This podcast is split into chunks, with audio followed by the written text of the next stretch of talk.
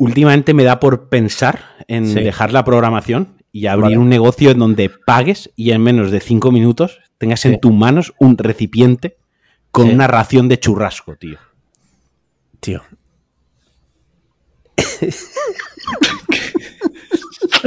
No.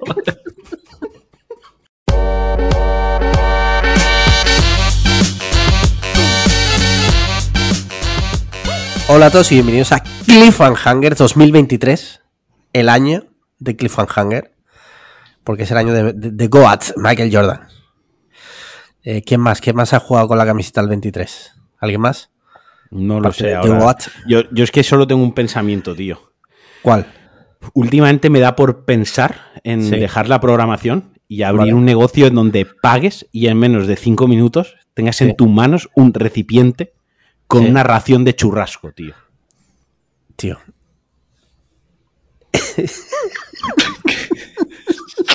No. Qué hijo de puta, ¿cómo lo tenía ahí guardado? Qué hijo de puta. Abriendo el año ya fuerte. Sí, sí, sí. Bueno, pues eh, nada, aquí estamos un año más, un nuevo año, Marquino y yo. Y encima hoy se ha venido un amigo de la casa que viene a contarnos una serie de cositas. Eh, se ha reducido el pene, por fin, porque lo tenía muy grande. Eh, ahora lo tiene muy pequeño, que es como el, por lo que sea, él lo quería así. ¿Nosotros qué hay? qué gratuito, ¿no?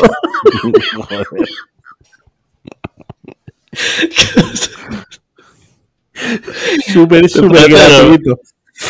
Es que acabas de estar con la previa para los mecenas y ese no es comentario para dar la bienvenida al invitado al podcast abierto, tío, que esto lo escucha la gente, tío. Bueno, el caso es que hoy nos acompaña Ingeru y su pincel, el director creativo de Cliffhanger. Ah, Ingeru, pues ¿qué iba a decir estás? gracias, iba a decir gracias por invitarme, pero, pero ya, ya, no, sé. Bueno, sí, gracias por invitar, gracias por invitar. Abriendo el año con, con vosotros, todo, todo un honor. ¿eh? Eh, y nada, pues eso, pues a pasar un buen rato, a, a divertirme como, como el que va al hormiguero, así que perfecto. Sí. Pues nada, eh, decir que muchas gracias a ti porque eres nuestro director creativo y en, al hilo de eso, después, ahora después, vamos a comentar cositas. Pero antes, ¿qué os parece si, what if, contestamos a las preguntas de nuestros mecenas? Y es que si por lo que sea estás escuchando esto por primera vez, pues nuestros mecenas entran en patreon.com barra podcast cliffhanger, están dados de alta como mecenas, pagan todos los meses religiosamente y entre todas las cosas que pueden obtener, a- a- o sea, aparte de la previa, que te- hoy es de media hora, o sea, hoy tenéis una previa de media hora, hay gente que paga un euro por eso, un euro al mes. O sea, hay gente que por 25 céntimos va a tener este mes una previa de media hora, así. Por Así la puta cara. Por la puta cara, ¿sabes? Y bueno, aparte de eso, pues nos envían preguntas. Re- re- recordemos que hubo gente, para mí, eh, para mi entender, indigente Sí. moral, indigentes morales, sí. totalmente disfuncionales a nivel moral, que decían que por un euro no Dábamos dábamos lo suficiente. Claro. Que, no- que- que- Claro. que el euro no compensaba. ¿Sabes? O sea, una bajeza, una rastreza moral, una indigencia que no Empieza sé yo. fuerte, empieza fuerte. Sí, sí. Sí, sí, o sea, me parece brutal. Me parece. O sea, es que. hay- o sea, puedo, ente- puedo entender que ya que yo a estos dos de cerebraos no los quiero apoyar. Vale, o sea, Sí. perfecto, perfecto, perfecto, me parece cojonudo. Pero no busques excusas no, de, indigente, de indigente moral. No busques, no digas mentiras, no digas falacias. ¿Me explico? Di- no Sí, quiero apoyar a estos dos taraos. Ok, pero no digas que sea. por un euro, por, Ya. por un euro dan poco a cambio. Es que Imagínate, ser un eh, hijo de la grandísima puta. No me jodas. Sí, sí. En fin, eh, hay gente para todo, ¿sabes? Hay gente incluso que nos paga 10 euros. O sea, eh, las dos caras de la misma moneda, ¿sabes? Por ahora Bueno, que nos yo- pague 200 no hay nadie. Conozco a la persona que paga eso. Bueno, no sé si Hay alguna más. Yo hay conozco dos, a, una persona que paga eso y yo estoy convencido de que esa persona no sabe que está pagando eso. Pero bueno, eh, nadie se lo va a comentar. O sea, ya está. Sí, sí, sí. Pues mira, eh, le prometí a uno, precisamente a uno de nuestros mecenas que mandó una pregunta y en el último episodio del año no se la respondimos, no sé por qué se me traspapeló y me, me acabo de acordar ahora mismo, o sea, no es que lo tuviera apuntado, o sea, es casualidad y suerte que me acabo de acordar que le prometí que su pregunta iba a ser la primera que íbamos a responder. ¿Vale? Vale. Y nosotros que eh, Nuke. Nuke dice saludos y saludos y feliz final de año. Pregunta Pacón. Bueno, ya lo de final de año llega tarde, pero bueno, se, se agradece. Dice, ¿qué avance tecnológico, evento o descubrimiento científico creéis y esperáis con más ganas que suceda en 2023? ¿Cómo esperáis que afecte al mundo y a vosotros? Buena pregunta, la verdad. Joder, para poder eh, responder qué avance tecnológico espero con más ganas para 2023, tendría que saber qué avances tecnológicos eh, tenemos ahí a puntito para salir en 2023-2024. ya, pero eso es, la, eso es en, modo fácil. Tú sueña, ilusionate, piensa. ¿Qué te gustaría? empiezo, yo, que yo por una vez lo tengo claro, que siempre. Eh, es que justo el otro día estuve leyendo que va a salir, creo que en abril o en mayo, eh, como la cuarta versión de la inteligencia artificial este del chat GPT-3. va a salir GPT 4. Y dicen que eso ya va a ser. Eh, no sé si tengo ganas o no, pero la verdad es que es que es una pasada los avances que ha habido en 2022 respecto a eso, en todos los campos. Y, bueno, pues joder, mm, leí un libro en Twitter diciendo un poco lo que, los rumores que había con GPT-4 y demás, y la verdad es que bastante hype, porque, porque dicen que puede ser un, antes y, un después. Ahora mismo ya es un chat que te quedas alucinado de las cosas que hace, pero tampoco te, no sé, te solventa gran cosa, o no sé, hay gente que lo puede incorporar en su flujo de trabajo de alguna manera, eh, pero, pero ahora mismo, pues aparte de ser una máquina muy potente y muy lista, no, no sé si llega a ser útil completamente, pero bueno. No, más, eh, lista que tú es. Y tú eres útil. Más lista que yo es, desde luego, pero por lo que sea, eh, yo, yo, yo, a mí, me, a mí me pagan por trabajar y eso es gratis. O sea que, bueno, bueno, bueno, haciendo bien. Bueno, algo le estarán pagando a los indios que hay detrás del chat GTS, esperemos. pues, bueno, ya, me, has, quitado el argumento, tío. Eh. No, no, pero, pero es verdad que, es verdad que con la versión que hay actualmente yo he echado horas ahí y se pueden hacer cosas impresionantes. Además de hacer el mal, o sea, de hacer, pues, me acuerdo los primeros días en el grupo, en el grupo de mecenas, y es verdad que fue una puta locura. En plan, invéntate, em, invéntate una historia en la que eh, integrante del grupo A se enamora de integrante del grupo B y al final uno mata al otro, ¿no? Y es como empezaba a volar la imaginación de la máquina, pero luego además es que puedes hacer cosas de utilidad, o sea, hay gente que ha hecho aplicaciones, hay gente que ha hecho bots de Telegram, eh, hay gente que, que yo qué sé, se, pueden hacer cosas. Y si es verdad, es lo que dice Engeru, que la siguiente versión dicen que va a ser la puta polla, o sea, que yo ya no sé, o sea, le vas a decir a una paja y te la va a hacer la máquina, sale una mano de la pantalla y te hace la paja, es que no sé ya qué, qué coño va a hacer, ¿sabes? Así que, es una pasada. Está, eh, va a ser divertido, no sé si será el fin de la humanidad o de llegar a una gran hambruna por culpa de eso, pero las risas los primeros días no lo vamos a echar por lo menos. Como con el COVID. Sí, sí, sí. Eh, ¿Y tú, Marquino, hay algo que se te ocurra? Pues no lo sé, tío. La verdad que con esto me habéis pillado verde totalmente. Estoy un poco en la línea de Ingeru. La verdad que mola bastante. Y a ver, sobre todo me gustaría que refinasen un poquito más la IA eh, o que diese el siguiente paso en el tema de la generación de imágenes con fotos y tal, porque ahí sí que da para, para troleos guapos. Eh, sí, es verdad que, sin embargo, en tema imagen eh, está muy avanzado, pero sí es verdad que todavía no logra superar las imágenes que tú ves con personas, el valle inquietante, ¿no? Que se llama. Ahí está. Sí, sí, sí. Y da un poco de grima. Yo, si tengo que elegir algo, yo me gustaría que se avanzara bastante en el tema, por ejemplo, del Alzheimer. Sé que hace poco también leí una noticia que habían inventado como una vacuna o algo así, que como que las personas que tenían una de esta como inicial, gente joven que empezaba ya a mostrar síntomas de Alzheimer, pues con un tratamiento y tal como que se frenaba, ¿sabes? Sí. Eso, eso creo que molaría bastante. yo tuve una abuela que murió de Alzheimer. Bueno, no mueres de Alzheimer, ¿vale? No, no, el Alzheimer no te mata, ¿vale? No te, como decía Torrente, ahí está el Alzheimer, no te mata, no te, no es mala en ese sentido, pero sí es verdad que deteriora tantísimo al ser humano que al final pues se convierte en una pasa y al final se muere de, de asco, por decirlo de alguna forma, Entonces me gustaría que fueran por ahí los tiros, la verdad. Pegarle un tiro a quien tiene Alzheimer. Sería un buen de esto. Eh, eh, sí, sí, pegar un tiro. En cuanto muestre, tipo, pues, eh, hostia, chaval, se me ha olvidado coger esto, pum, un tiro a la cabeza. Hostia, Alzheimer, hostia, hostia, me he dejado las llaves en casa. Sí. ¡Pam! un tiro. Un tiro. Sí, Eso me literal. recuerda, por muy, así muy rápidamente contar que, que Sandra me ha regalado para Reyes una Nerf.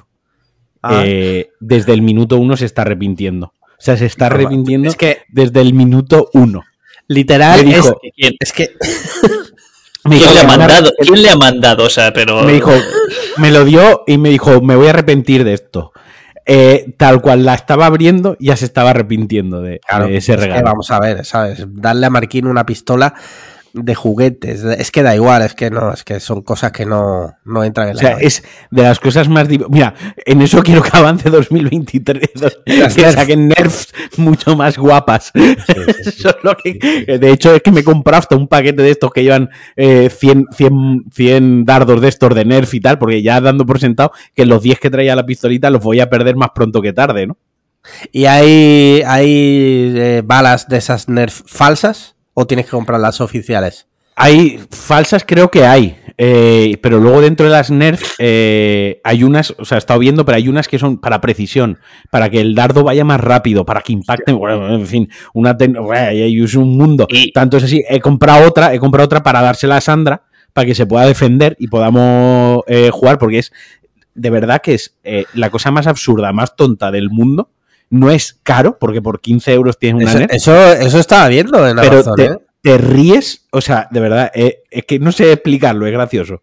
¿Hay algún Nerf de francotirador? pregunto- Sí, sí lo hay. Yo pregunto, o sea, ya no es. Mi pregunta ya no es si hay balas verdaderas Nerf, sino hay balas verdaderas verdaderas para la Nerf. Igual sí, sí. No, sí. pero encima la No, tuya, la tuya he visto, es, eh, o sea, que dispara en plan todas a la Sí, vez, en plan metralleta, cómo no. hace. No, una a una, pero las hay, hay nerfs que le pones pilas, tío, y sí que es Sí. como una metralleta, tío. O sea, hay otras que disparan cuatro lados. Bueno, hay, hay de todo, tío. Hay otra que es como un francotirador que puede, que pega no sé cuántos metros. O sea, está chulísimo, tío. O sea, es la cosa. eh, el otro día lo leía, no sé, en- ahora no recuerdo dónde era el artículo, ¿no? Que decía que los millennials somos los que más juguetes compramos a día de hoy. Sí, ¿no? sí, es verdad, yo también Eh, lo leí. Los O sea, millennials lo- somos lo- los que los niños- compramos más, más juguetes, más que los niños, ¿no? También te digo, vamos a ver, es lo que cité yo, el, el cité yo el artículo, que era de hipertextual, y puse que, hombre, es que los niños no tienen dinero, ¿sabes? Es los- No, pero sí, hombre, claro.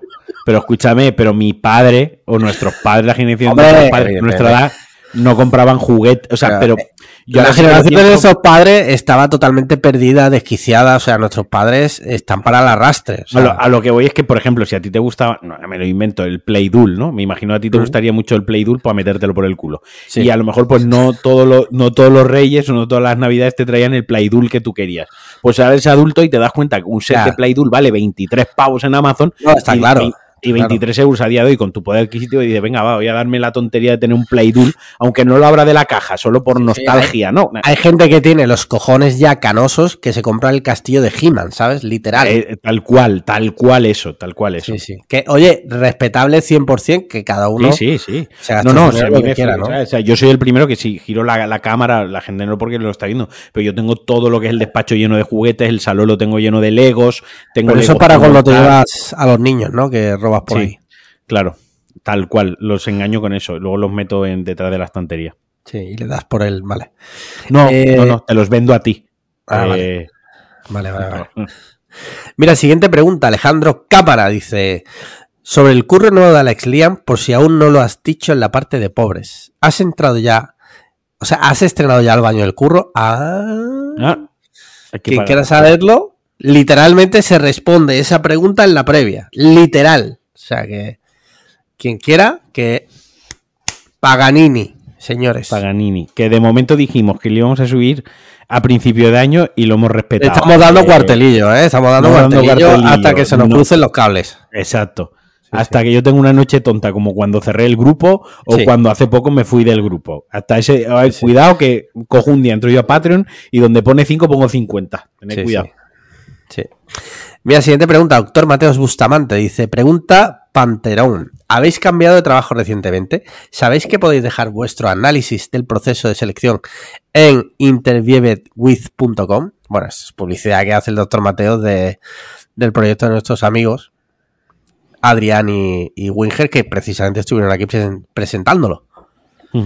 Bueno, como son mecenas, pues pueden meter su cuña publicitaria y poco. En realidad, yo, yo si fuera mecenas, es que haría publicidad de mis mierdas. O sea, claro. como las preguntas se leen on the fly, pues yo diría, eh, Club mm, Las Gatas. Eh, club, Club, eh, no sé, Club Pajas Galicia, ¿no? Y, mandas la pregunta. Ay, Dios mío. siguiente pregunta, Patroco. Dice: Feliz año, familia Hander Klein. Espero que hayáis sido buenos y nadéis en la abundancia de regalos por Reyes, Papá Noel, el Orenchero. Mira, el Orenchero, el amigo de, el día sin IVA de Mediamar y demás movidas. La pregunta de hoy es breve. ¿Cuál es el nombre de grupo más denigrante que tenéis ahora mismo en vuestro WhatsApp Telegram? El de mecenas no vale, que bastante tenemos con soportar los temas en Telegram. Bueno, ese melón no lo abramos, por favor. Fuertes abrazos, amigos. Eh, yo tengo uno que literalmente se llama putas, En ese grupo no hay ninguna prostituta, ¿vale? Son todos hombres blancos cis heterosexuales. Y sinceramente, eh, no sé a día de hoy por qué se llama putas. Se sigue llamando putas. Y recuerdo un día que estaba aquí en casa tan tranquilo y me llega una notificación y pone putas. Y me dice Paloma, ¿eso qué cojones es? Y yo, a ver, a ver, a ver. Haya calma. Es un grupo de hombres blancos heterocis normal y corriente. Eh, de hecho, no se habla de mujeres porque la mayoría son incels en ese grupo. Eh, pero se llama putas. sinceramente ya no recuerdo por qué. Sí. Vale, vale, vale. ¿A Ingeru? Yo, es que no voy, a hacer, voy a hacer una apuesta y ese grupo se llama Gora España. No, no, no, no, no. No os lo vais a creer, ¿eh? Pero mirad lo que ha dicho Alex, o sea, leedlo vosotros, os lo voy a enseñar, ¿eh? ¿Lo leéis bien? Tu novia es puta y lo disfruta. Joder, tío. Sin más, pues, pues este, este tipo de, nombres demenciales que, es lo, mismo, que tampoco sabes por qué se llama así el grupo, pero va derivando, va derivando, uno lo cambia, otro lo cambia al día siguiente y, acabas, pues, pues, yo no, por lo que sea, todos acabamos poniendo lo mismo. Yo no tengo ninguno así, eh, principalmente porque no soy un misógeno machista. Hombre, tú tienes uno que se llama, no sé quién, no sé cuánto, eh, maricón. Eso, eso iba a decir, déjame acabar, iba a decir que no era un misógeno machista, me podrá acusar de otras cosas, pero hay uno que es nombre de alguien, luego pone Maric asterisco N, y es una foto de ese alguien con el sticker de un pene en la boca, ¿vale? De, de, los cuales es un grupo en el cual hay cuatro miembros y ahora mismo estoy con dos de ellos. Sí. ¿Vale?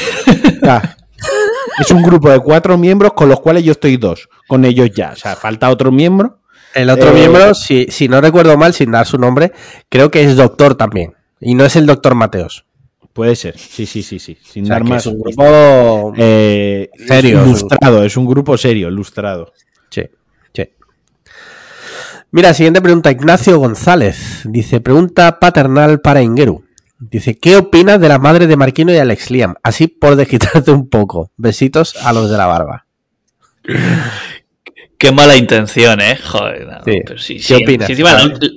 la, última vez que me preguntasteis por el tema de las madres y tal, yo dije que, no, que había cero rencores. Pues, ¿qué voy a opinar? Pues son unas santas y os han tenido a vosotros y os han tenido que aguantar mucho. Pues no tengo nada, nada malo que decir contra ellas. No, no, no. 2023, ¿vale? Hay que intentar empezar suave. Eh, perfil bajo. Ya, ya, ya, iremos, aumentando. Ahora mismo contra vuestros padres no tengo nada. No tengo nada malo que decir.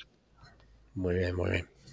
De todas formas, ya se ha pasado un poco la moda en el grupo de mecenas que tenemos, de decir cosas de la madre en Geru. Ya simplemente se nombra a la madre de arroba, ¿no? Como, Como los tweets estos de tu segundo arroba es. Sí, sí, pues la madre de arroba es puta.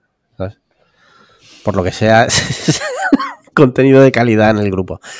Eh, Adrián dice, qué bueno teneros de vuelta, ojalá tengáis un magnífico 2023. Vamos con una pregunta, Patrick Swayze, murió hace ya casi 14 años. No jodas, hostia. esa data me ha dejado, casi, casi más muerto que a Patrick Swayze, porque no sabía que hacía tanto tiempo, tío. Me siento muy viejo de repente. Sí. Sí. Mira, y dice lo siguiente, dice, ¿por qué creéis que aunque los indicadores globales de bienestar, de conocimiento, de desarrollo humano, de salud, etcétera, están más altos que nunca, la percepción, en Occidente al menos, es de que todo está colapsando, todo se está yendo al garete y reina el desazón, impidiendo que volvamos a ser felices como en los 90? ¿Fue toda aquella una fantasía regada con el optimista punto de vista de un niño? ¿Puede el mundo estar mejor que nunca y nosotros mirando las nubes que cruzan la boca del pozo desde donde vinamos hacia arriba? Abrazos. Es una buena pregunta, ¿no? Porque yo creo que es verdad que en general, en general, vivimos y creemos que, el mundo en el que vivimos es una mierda. Que podemos estar de acuerdo o no. Y si es verdad que si miras indicadores objetivos, objetivos hablo pues de pues que hay cada vez hay menos pobres, por suerte, cada vez hay menos. Sigue habiendo mucha hambre, o sea, que no parezca que, estoy quitando y diciendo que en África ya los niños tal y cual. Eh, sigue habiendo problemas, pero esos problemas cada vez, cada vez están más acotados, están más reducidos, y eso es, eso es una data que se puede buscar. El motivo, no tengo ni puta idea, no sé si vosotros sabéis por qué. Quizás Internet tiene la culpa. No lo sé. No sé. Eh, eh, yo es que, por ejemplo, yo es que no he sido feliz nunca, tío, en 36 años. Quiero decir. Pero, es que. Termina, termina, perdona. Quiero decir que yo pensar en cuando era niño, tal, no sé qué. O sea, quiero decir, yo creo, yo creo, honestamente, que el mundo no está tan mal como Internet y como la desinformación y como toda esa avalancha de información tan en tiempo real, sin contrastar y que nos lo creemos todo y que todo... Eh, al final cuando, cuando te bombardean con una idea, ¿no? Por muy sutil que sea o aunque tú no creas en esa idea, cuando se te bombardea mucho con esa idea, se te acaba, se te acaba haciendo un Inception en la que, coño, si no la tiene una puta película de eso, ¿sabes? O sea, eso, eso, eso pasa, eso es real, ¿no? Cuando se te bombardea diciendo todos los días qué malo va a ser este año, qué malo va a ser este año, qué malo va a ser este año, qué malo va a ser este año, ¿no? Eh, y además se te dice en diversos contextos de muchas índoles, tanto te lo dice alguien en el trabajo, te lo dice un colega, lo lees en una red social, lo lees en un grupo que se llama putas o tu novia es puta y lo disfruta, eh, lo lees, lo escuchas en una aldea gallega, o sea, tú lo vas, ese estímulo te va llegando muchas, al final acabas pensando, ¿no? Que, va a ser malo, ¿no? O sea, es como una mentira que se. Si una mentira se dice muchas veces, pasa a ser verdad, ¿no? Se convierte en realidad, ¿no? En qué momento una mentira que se ha contado muchas veces y muchas veces se ha creído se convierte en realidad, ¿no? Va un poco por, ese rollo, ¿no? Entonces, sí que estamos eh, constantemente con, bombardeos totales de, de, de, que todo es una mierda, de que la situación mundial tal, no sé menos, pero sí que es, tratando esos objetivos estamos mejor que hace 30 años, ¿vale? O hace 20 años. Ahora bien, ahora bien, esa es la situación global, esa es la lectura, la macro, ¿no? Luego está la lectura micro, que es decir, pues yo veo que a la gente la ve bien y yo estoy en la putísima mierda. Yo me siento como una puta mierda. ¿no? Pero, eso, es otra, eso es otra cosa, eso es otra cosa diferente. Es que a eso voy cuando te digo que si la culpa la tiene Internet, porque estoy de acuerdo contigo. Creo que hay un problema muy serio. De, de, creo que hay personas, en general, a las que Internet le hace mucho daño. En el sentido, por ejemplo, yo siempre he sido una persona muy easygoing. Yo veo a mis amigos o, incluso a gente desconocida que le va muy bien, ya sea a nivel económico, ya sea a nivel de, calidad de vida, ya sea a nivel de amor cuando yo no tenía pareja. Y en general, en general, hablo en general, mm, no lo llevo mal. Y, y he conocido a gente, he conocido a gente que eso eso mismo lo lleva muy mal. O sea, se siente reflejado, o sea, no reflejado, sino siente que por qué ella no puede tener eso y por qué la otra persona sí, porque yo soy un desgraciado, porque la otra persona tiene una vida tan fácil. Y es verdad, pienso también que pues por otro lado, digo, joder, es que la gente también en redes sociales publica solo lo bueno, ¿sabes? Y hay gente claro, que si le va muy bien, ¿sabes? Si Cristiano Ronaldo tiene un puto Rolls Royce, por ponerte un ejemplo, pues claro, pues tú puedes llegar a pensar, joder, Cristiano Ronaldo con un Rolls Royce y yo con un Hyundai i20 eh, que se cae de trozos. Pues yo puedo llegar a entender que esa persona diga tal, pero creo, y sin tampoco dar un mensaje buenista, tampoco, pero creo que tenemos que intentar cada uno disfrutar.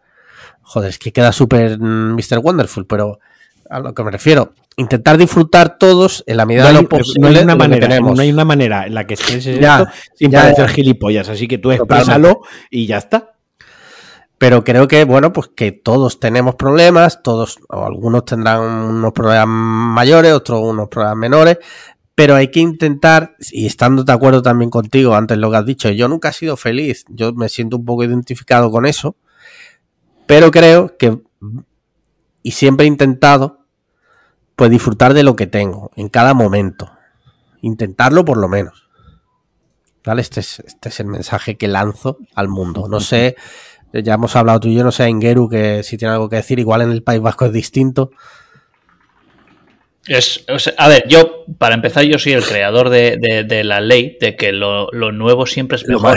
Entonces, yo sí que creo, sinceramente, que creo que el mundo cada día es un poco mejor. Es que es verdad, o sea, sí, sí, sí, Sí. que lo, lo piensas y, y, y claro, claro que vivimos en un mundo mejor que hace, pues no Sí, sé, sí, sí.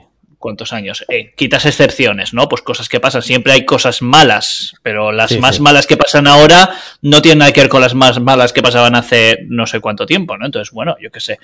Eh, y luego en cuanto a lo de que un poco Internet o toda esta farándula que nos rodea no nos deje ver eso y apreciar el mundo en el que vivimos y nuestra vida y lo afortunados que somos, cada uno con lo nuestro y no sé qué, pues, pues bueno, pues eso ya entra dentro de cada uno. Yo, yo por lo menos sí que intento centrarme en lo mío, en, por lo menos seguir a, gente que me aporte, no, no le doy muchas más vueltas al coco y, en ese sentido estoy bastante centrado. Sí que hay veces que, claro, que te puede afectar alguna cosa que ves y que, y que, todos los días no, no, no puedes ser súper optimista y estar súper agradecido y demás. Y claro que hay días de bajón, pero bueno, sin más, depende de cada uno. Y no somos psicólogos, o sea que bueno, eh, que cada uno tenemos nuestras mierdas y que las intentamos llevar como, como buenamente podemos. Sí. Muy bien, pues después de esta pregunta un poco bajonera, eh, Larry Caberga, literal, después de hablar de que no hemos sido felices nunca, resulta que el señor Larry Caberga dice, buenas seres de luz, mi primer punto, felicitaros el año, y aquí va mi pregunta. Vale, esta es una de sus posiciones, ¿vale? De esas que le gustan a nuestros oyentes. Dice, la policía os arresta por un presunto crimen. Bueno, este es... Este, vale, ¿este es de David Diot? No. Vale, no. Eh, no hay pruebas suficientes para condenaros a los dos. Y tras haberos separado, os visitan a cada uno y os ofrecen el mismo trato. Si uno confiesa, vale, esta es la típica diatriba. Si uno confiesa y su cómplice no, el cómplice será condenado a la pena total 10 años y el primero será liberado. Si uno calla y el cómplice confiesa, el primero recibirá esa pena y será el cómplice quien salga libre. Si ambos confiesan, ambos serán condenados a 6 años. Si ambos lo niegan, todo lo que podrán hacer será encerrarlo durante un año por un cargo menor. ¿Qué pensáis que haría tu compañero? Besitos húmedos. Me- si me ciño simplemente a la pregunta, Sí. se- si la he entendido bien y la tenemos que chicos tenemos que trabajar un poco la capacidad de síntesis Eh, pero si la he entendido un poco bien no, no ha dicho en ningún momento que tú y yo no, no podamos hablar antes de contestar se da por hecho. Se da por Ah, hecho. bueno yo me ciño a la pregunta Eh, ceñiéndome a la pregunta tú y yo rompemos el, el- el juego porque tú y yo nos pondríamos de acuerdo. Ahora bien, ahora bien, eh, sin, sin pongámonos por lo típico de las películas que nos ponen cada uno en una habitación, ¿no? Eh, uf, yo primero hablaría con mi abogada, lo primero de todo. ¿Sabes Lo qué de pasa? todo. ¿Qué? ¿Sabes qué pasa? Que tu abogada, la que tú llamas tu abogada, realmente es mi abogada. Eh, así que, porque además es que lo tengo por escrito, o sea, yo eso lo tengo clarísimo. Así que a ti no te podría representar, te tienes que buscar otro, te, te vas con el doctor Mateo Bustamante. Pues A ver, si- a ver si te cura. Entonces, entonces el doctor José Mateo Bustamante me, me recomendaría que te vendiese vilmente. O sea, que, que te echase a ti todo el marrón y que intentase salvarme yo el culo. Vamos, lo tengo clarísimo, lo tengo clarísimo que me recomendaría eso. Esto creo, hace tiempo leí o vi un vídeo en YouTube, que a veces veo cosas así, random, que me sale. Yo, yo soy mucho de ponerme después de cenar, o antes de cenar más bien, un rato, en YouTube a ver qué hay, a ver qué me ofrece YouTube. Y a veces me sale, le, me salen vídeos de este tipo. Lo mismo veo a J. Dalmau comiéndose los roscones de reyes de su puta madre, que me sale uno en plan de cómo resolverías este, este dilema, ¿no? Eh, y creo que tenía una respuesta buena, pero ya no me acuerdo. Eh, claro, si yo confieso. Si yo confieso. Y tú no, según esto, el cómplice será condenado a la pena total 10 años y el primero será liberado. Yo confesaría. Porque creo que tú. Tú me venderías. Te lo diría que abogado. verme la situación. Sí, sí. Claro. Yo lo que me Entonces dijese mi abogado. Confieso y salgo libre. Sí, sí. Sí. ¿Y tú, Aingeru? Aingeru? Bueno, yo por lo que entiendo la pregunta era para vosotros, ¿no? A mí lo que me gustaría es estar en medio y ver cómo peleáis, que ya es tradición para mí. Y ya está. Eso En es lo que haría yo. En el patio, en el patio de la cárcel. Eso es. Bueno, a ver si te van a meter. A ver si te van a meter a ti en la cárcel por vulnerar los derechos de Hamilton. Ojo. borra, borra, borra. Mira, Turpinator. Literal, literal, esta persona se llama así. Turpinator. ¿vale? él, él a sí mismo. Sí, sí, sí, sí. Sigue siendo mejor que el Triceratops corredor. Sí, Sigue bueno, siendo también. mejor que eso. Sí, sí. Turpinator dice, hola a Marna Millers, p- pero por la cara. Dice, aquí os dejo una preguntita. ¿Cuál es vuestra leyenda urbana favorita? Y si os apetece también podéis responder si hay alguna de ellas que creéis que realmente es cierta. Hostia, esa es buena. La mía es que el rey, un día con la moto, Rey- Joder, esa- el esa- rey antiguo esa. Me quedo con se encontró a una pareja que se había quedado tirada con el coche y les ayudó. O sea, el rey Bueno, llevaba herramientas de mecánica. Yo ah, pues yo escucho otra mejor con el rey y su moto, tío. Así cual. Yo, que se quedó un día sin gasolina en- con la moto y fue una gasolinera y dijo, no tengo dinero para pagar, pero sacó el DNI, vieron Ah, que era el rey y le, y le- y le dieron la gasolina gratis, ¿sabes? Sí. Si por los cojones va a ir el rey con el DNI. Exacto. que tiene que su DNI es literalmente el 000001A, ¿sabes? Sí, Es el primer DNI. Sí, sí. Pues mi favorita es esa, del rey. No sé, Ingeru. Igual en el País Vasco tenéis alguna leyenda. Eh, no, yo iba a decir la de Ricky Siga. Martin, el perro, eh, la Ah. nocilla, que esa la verdad. Oh, qué bueno. eh, Es un clásico, un clásico. es un clásico, nunca sabremos qué. Bueno, en, verdad. Hay gente que dice que, lo, que, que ese programa lo vio. Puta Sí, mentira, sí. pero bueno, Eso es pero mentira, yo eso es quiero mentira. creer, quiero creer. Lo que yo me pregunto, tío, es cómo cojones en todos los putos colegios de España al día siguiente, si no había internet en aquella época. O sea, bueno, había internet, pero lo tenían cuatro flipados y, y- y los gobiernos. ¿Cómo cojones llegó eso a todos los colegios de España al día siguiente, tío? Es de locos. Sí, sí, es de, locos, putos de locos, ¿sabes? Pasó, Impresionante, pasó. ¿eh? Quiero Eh, creer, sin más. Eh, ¿Tú te reiteras en la del Racing Gasolina o quieres Sí, sí, la del otra? Racing Gasolina a mí me pareció fabulosa, tío. Perfecto. Perfection. Mira, siguiente pregunta. Eh, esta persona se llama Himliano, ¿vale? En fin. Dice. Esto no soy yo, lo prometo. No, ya, ya, no. Es. Tiene una foto de.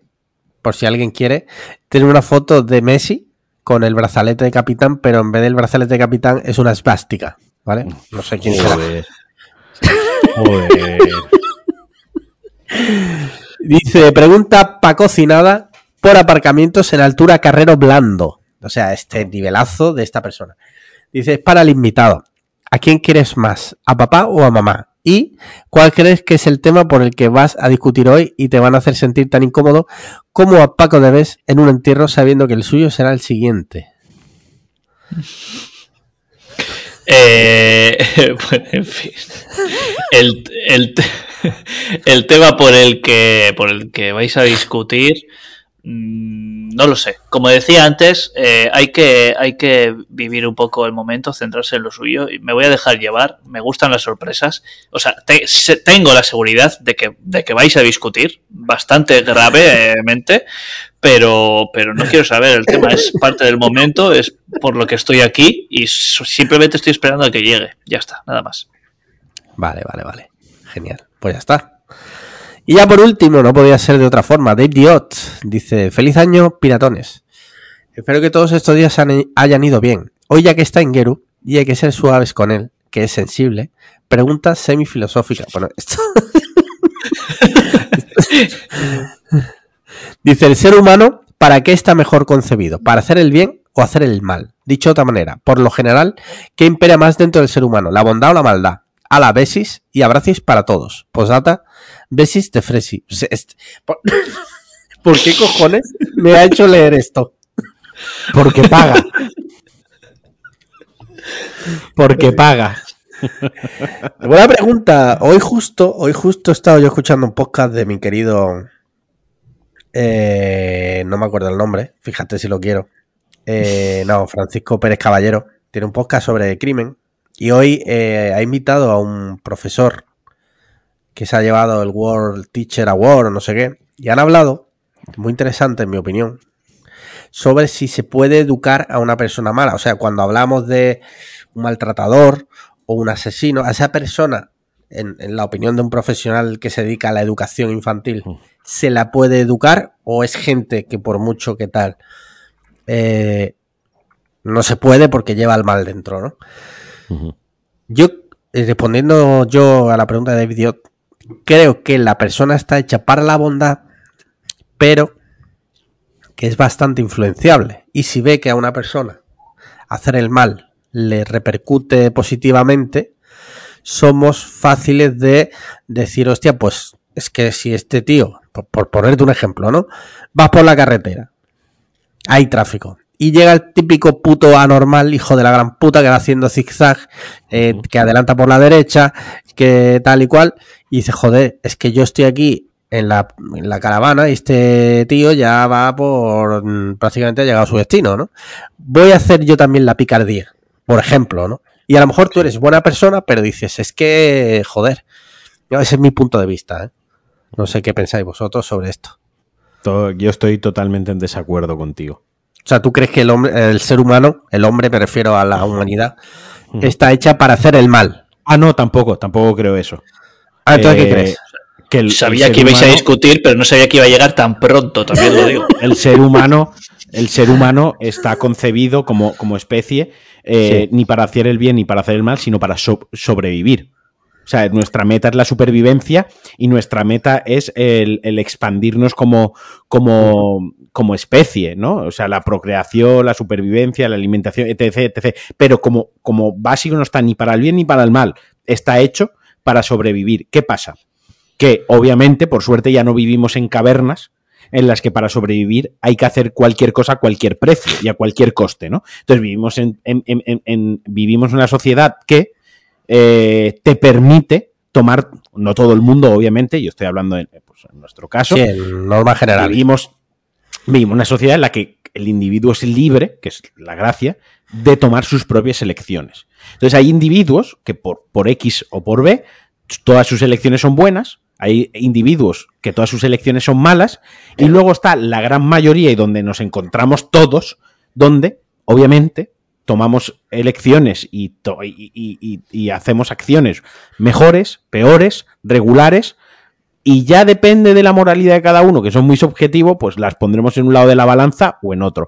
Pero el ser humano, como estar concebido ni para el bien ni para el mal, está concebido para sobrevivir y, ya está. Y, eso yo te lo puedo llevar a...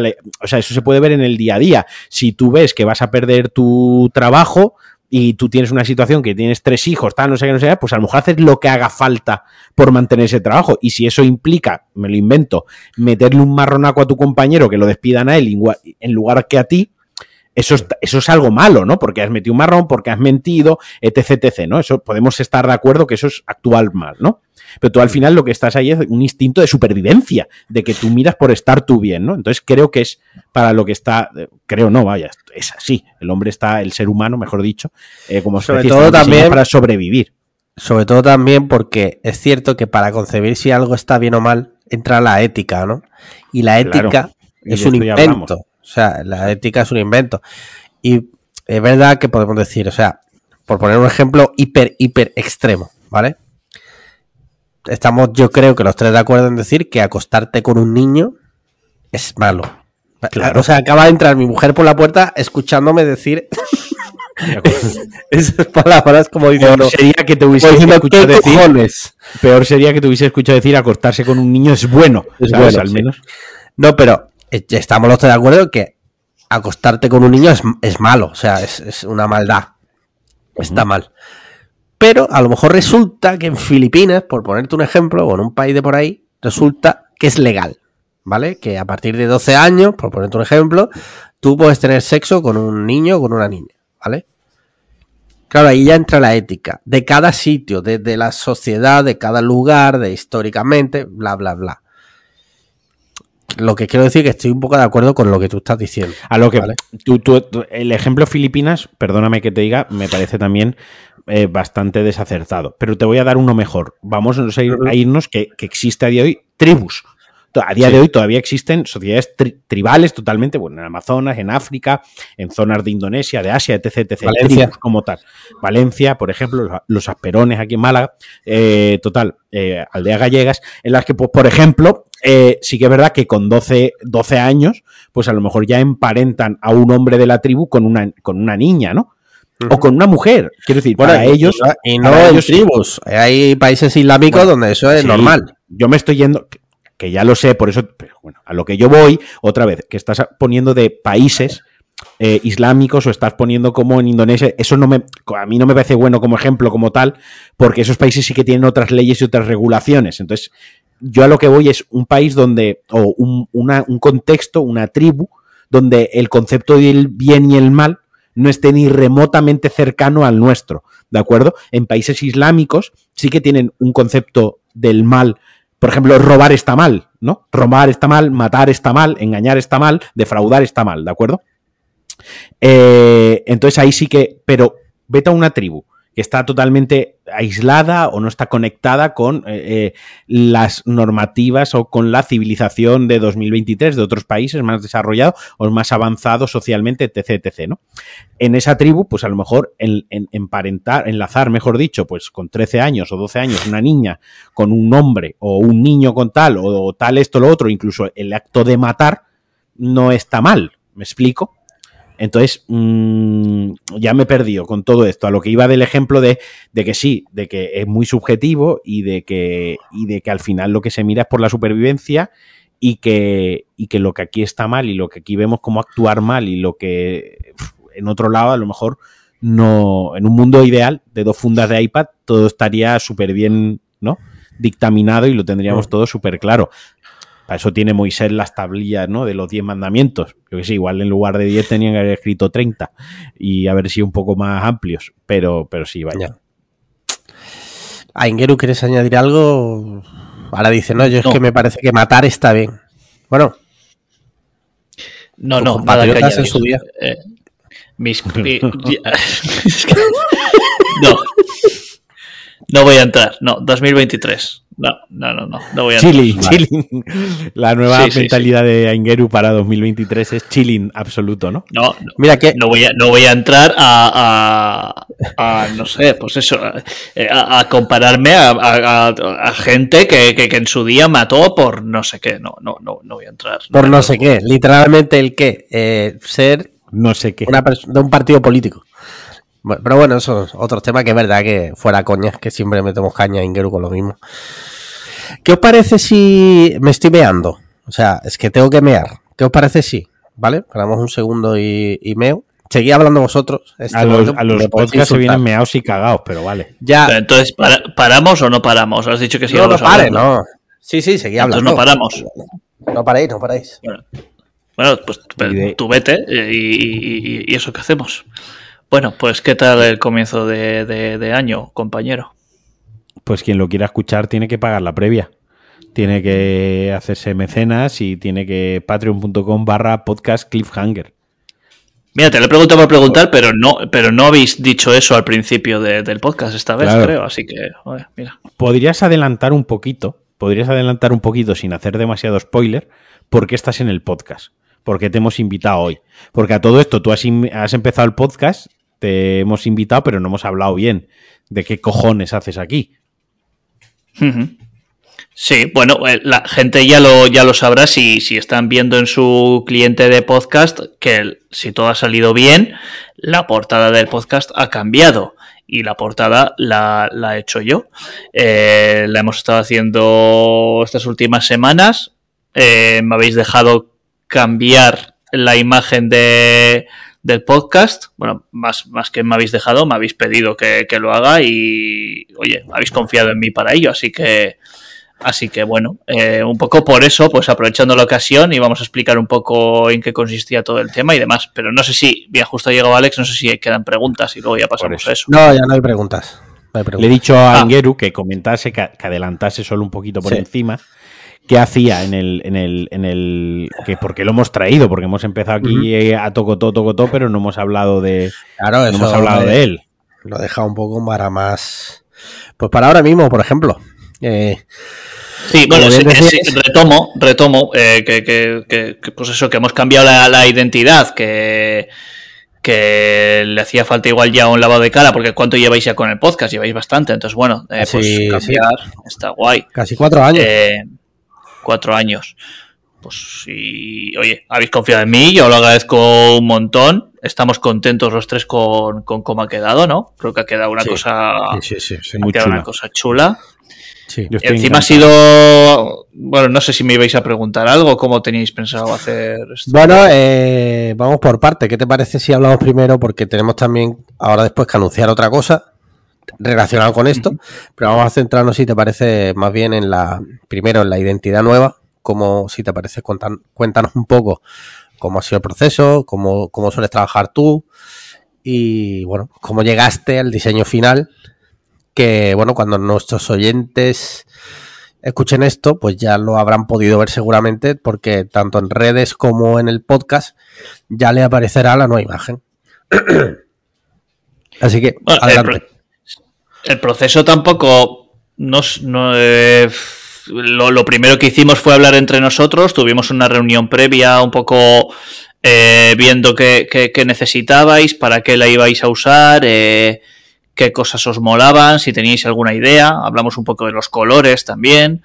Y, y, una vez hecho eso, pues yo con todo lo que recogimos de esa reunión, pues yo me puse a mirar a mirar referencias, a pensar por dónde podríamos tirar y, y la verdad es que tampoco tiene mucho misterio, porque ha sido un trabajo que, que, sobre todo ha sido más, más previo de ir pensando en cómo lo quería, en, en, en, tener un poco la vibra un poco clara de, de, cómo que sabía que quería hacer algo ilustrado, pero que, que tampoco tuviese la ilustración un protagonismo increíble, eh, que fuera algo un poco simple y que, y que el estilo fuera bastante actual y porque es bastante diferente a las ilustraciones que yo subo en, Instagram, por ejemplo, de, deporte, de fútbol, no tiene nada que ver.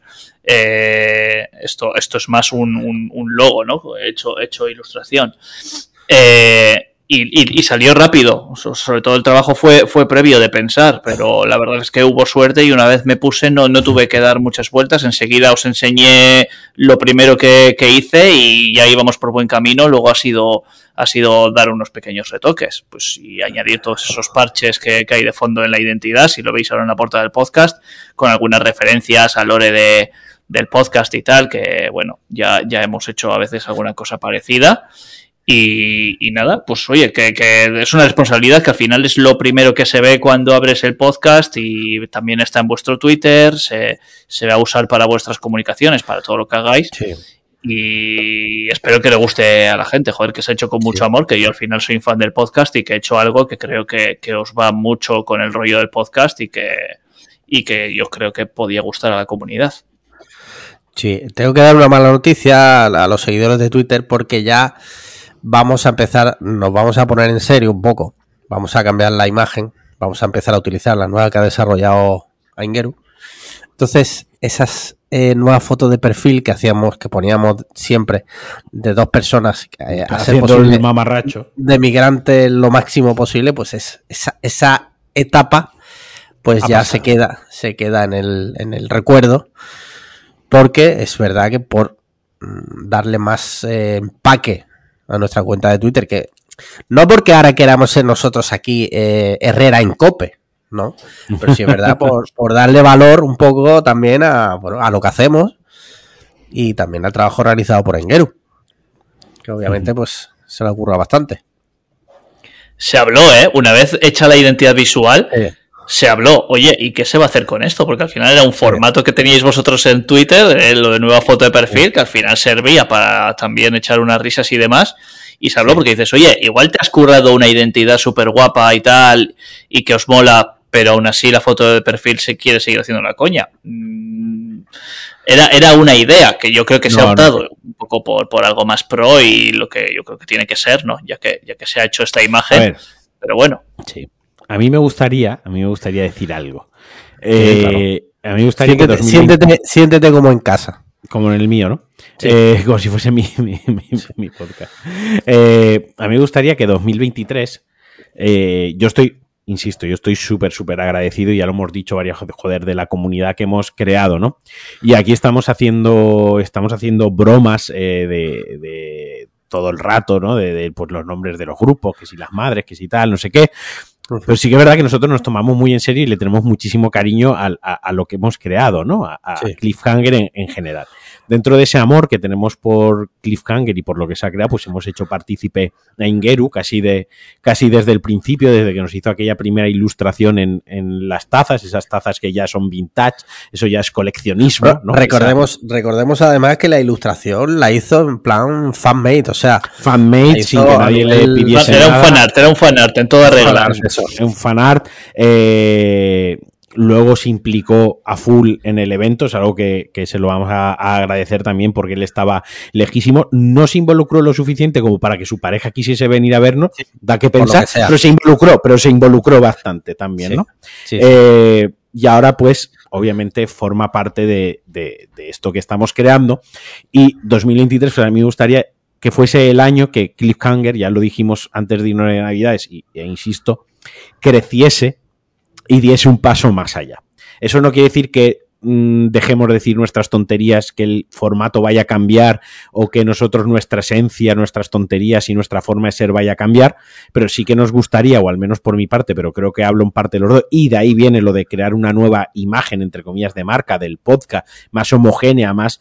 Eh, más de nuestro rollo, más de lo que queremos transmitir, más de lo que transmitimos todos, todos los programas, ayude, ¿no? A que, a que eso, a que crezca, que se consolide el proyecto, que seamos muchos más en el grupo, más allá de la motivación económica que tenemos porque haya gente en el grupo, sino porque para que esa comunidad se nutra y siga siendo auto, autosuficiente, que nos permite hacer cositas chulas con el, con el podcast y que se expanda mucha más gente. El otro día me ponía muy contento porque preguntaron una, una persona preguntó en Twitter, eh, ¿qué podcast oís habitualmente? Y mogollón de gente dijo Cliffhanger.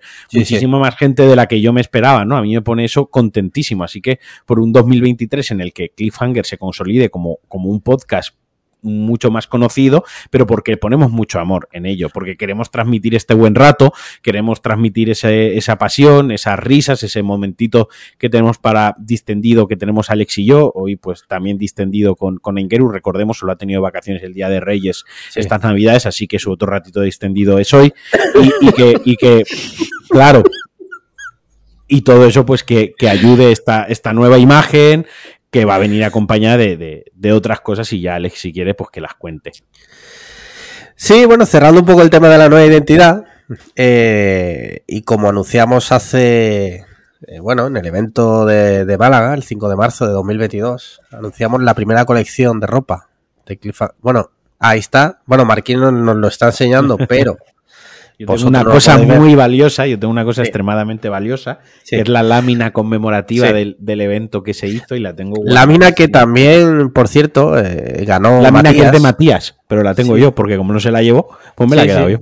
La ganó y totalmente la, la despreció de una forma. Despreció, pues bastante hiriente. Pero bueno, esos son otros temas.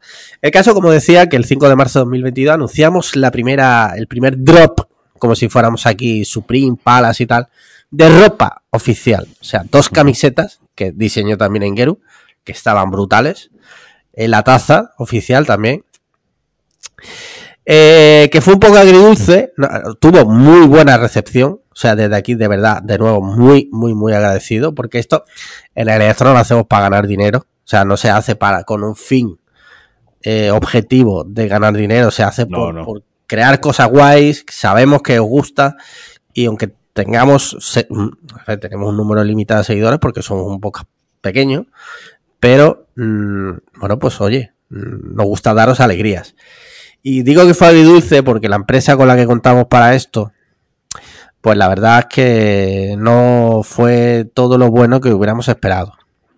Es por eso que eh, ahora mismo cuando datan las 8 y cuarto de la noche del martes 10, ¿no? Es 10 de enero, que estamos grabando esto, anunciamos un segundo drop, una segunda colección diseñada por Aingeru, como no podía ser de, de, otra forma, y que además vais a poder comprar en la tienda oficial, tienda literalmente oficial de Cliffhanger, a la que podéis acceder en podcastcliffhanger.com os dejamos el enlace en la cajita de información.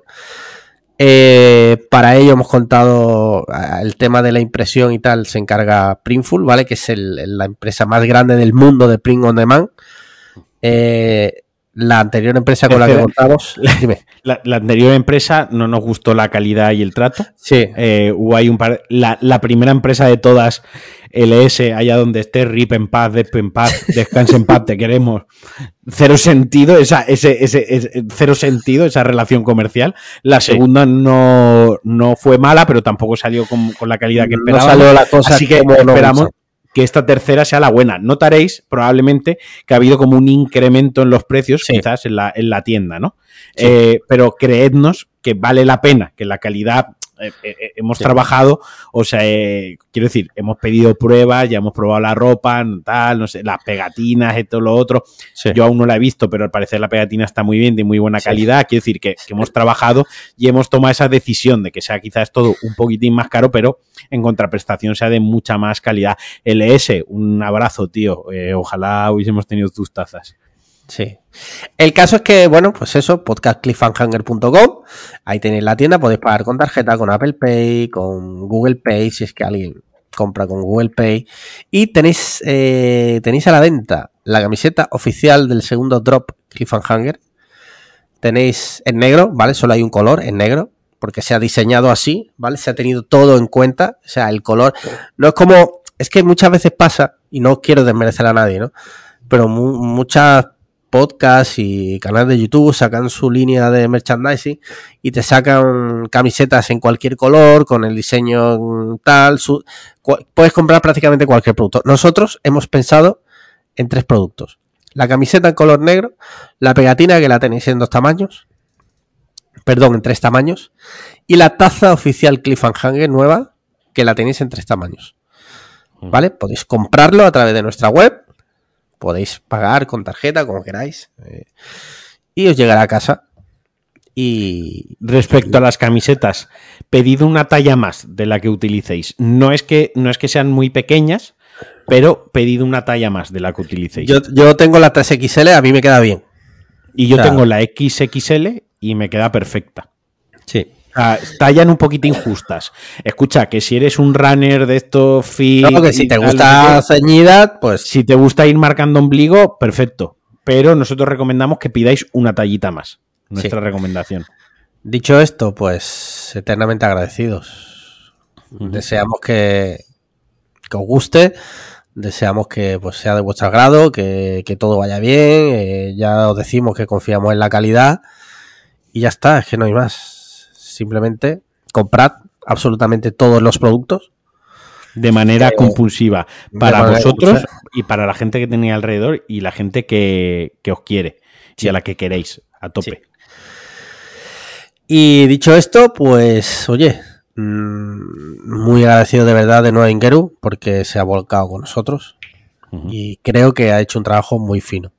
Le tendremos que, le tendremos que mandar a Ingeru un pack de camiseta, taza y pegatina. Sí. Bueno, pegatinas no, porque ya las ha comprado él. Ah, ¿verdad? Lo que, le iba a decir a la gente Sí, sí, sí, la he comprado. He comprado dos. Eh, a ver, al final yo tengo el diseño y he podido diseñarla, o sea, he podido hacer un producto en Printful con el diseño y me sale algo más barato, ¿no? Porque, bueno, de todos los costes derivados y demás. Iba a decir dos cosas. Primero, es más caro respecto al otro porque tiene bastante más calidad y porque aparte se ha montado una página web eh, con, un e-commerce, con, con todo lo que ello conlleva y demás eh, y aparte es un servicio, es un servicio que va a estar mejor, que no va a haber estos problemas que hubo de envío, de, demás. Entonces, bueno, está justificado. Y otra cosa, que todo el mundo, o sea, ya compres camiseta, taza, lo que sea, que todo el mundo compre una pegatina porque están guapísimas. sí, sí, están muy guapas. La verdad es que cuando llegaron eh, nos quedamos bastante impresionados. Yo de la misma me compré dos para mí y creo que pueden quedar muy guapos en algún cuaderno, en el Mac, en donde sea literalmente fue el concepto que hizo a Ingeru del logo. Y literalmente fue, pásame la imagen e hice un chopeo eh, encima del Mac poniendo la, imagen y dije, es que esto es una pegatina, es que esto queda de cojones como pegatina. O sea, eh, la taza está guay, la camiseta está guay, pero lo que es el concepto de la pegatina con el logo queda cojonudo. Queda cojonudo para lo que están diciendo, para el portátil, para, yo qué sé, se lo podéis poner a vuestra novia, a la frente, lo que queráis. O sea, chulísimo. Eh, sí, no sé si está concebida para eso, pero se la podéis poner vuestra, a vuestra novia en la frente. Mente Galaxia podéis comprar, podéis comprar la pegatina y pegarla en una camiseta que tengáis por casa y os ahorráis la pegatina. No, no. no, porque mira, el acabado de la camiseta, voy a decir yo, hablando ahora ya en serio, eh, cuando estuve en Ibiza, mi suegra me, me, lavó la camiseta y me la metió en la secadora y ni sea, Toda la ropa encoge la secadora si lo haces de forma continuada. Pero el primer lavado lo ha aguantado perfectamente, o sea, no está más ceñida y ya después de varios lavados el dibujo sigue estando bien. Cosa que, por lo que nos dijeron muchos mecenas, las anteriores después de varios lavados mm, el dibujo empezaba a clarear. Cosa que mm. daba mucho coraje. Ya coraje. coño, nosotros somos gente, coño, pues nos gusta que lo que hacemos pues tenga calidad. Sí, sí, totalmente. Sí. Eh, y ya está. ¿Qué os parece si pasamos a otro tema? Venga, ¿qué tenemos de temitas por ahí? ¿Queréis añadir algo más? Que no, ya está todo dicho. Vale, mira, tenemos algunos temitas. Un segundo. Ahora. Mira, no sé si habéis tenido oportunidad de ver la Kings League de Piqué e Ibai. No me interesa. Claro. Bueno, o sea, sé, lo que es, sé lo que es el concepto, pero no, lo he visto. Ya, pero tenemos un podcast de cultura pop, entonces ya. a nuestros oyentes a lo mejor le interesa. Bueno, para quien no lo sepa, la Kings League es una liga que se ha sacado de la manga Piqué y, y Ibai, en el que han creado una liga de fútbol, en el que hicieron una especie de draft con los jugadores. Han intentado hacer como bueno, Ingeru se va en cuanto he dicho lo de, directamente, directamente le aburre el tema y ha decidido que se pira. Literalmente, dos segundos. literalmente se ha levantado así y ha dicho me piro. Sí. Es un, es un, bueno, es una liga que, tengo que reconocer que a nivel de audiovisual y a nivel organizativo está muy bien. Hicieron un draft, todos los, presidentes de los equipos son todos famosos. Está ahí, pues, no sé, de Gref creo que tiene un equipo, DJ Mario tiene otro, el, el, el, streamer este mayor que hizo el baile ese con, con Luis Suárez, ¿no? ¿Cómo se llama ese? Gerard Romero, creo que es. Sí, el, que era periodista, el que era periodista. Sí, tiene un equipo. En ese sentido está muy bien, pero tú ves luego los Bueno, el otro día metieron, por aquí no lo sé, metieron un hype porque dijeron, va a jugar un jugador llamado Enigma, 69 creo que era, que es bastante, ya el nivel ya ya sabemos por dónde va, parece que lo hemos hecho nosotros, Enigma 69. Dijeron, va a ser un jugador de la liga de fútbol que va a venir a jugar. Bueno, ya el hype, saben, hay que decir que Piqué sabe muy bien manejar el hype, ¿vale? Es un hijo de la gran puta, pero ese es otro tema. Y además un mal padre, pero bueno, son temas ya eh, distintos que no proceden. Eh, luego resultó que fue un tal Nano Mesa, que era uno que jugó en el Cádiz, que salió a jugar sin botas de tacos, salió a jugar con unos tenis normales, se resbalaba por el campo, y salió a jugar con una máscara, ¿vale? Para que nadie supiera quién era. En fin, en mi opinión, bastante esperpéntico el espectáculo. Y luego tú ves los partidos y eso literalmente es un partido de colegio.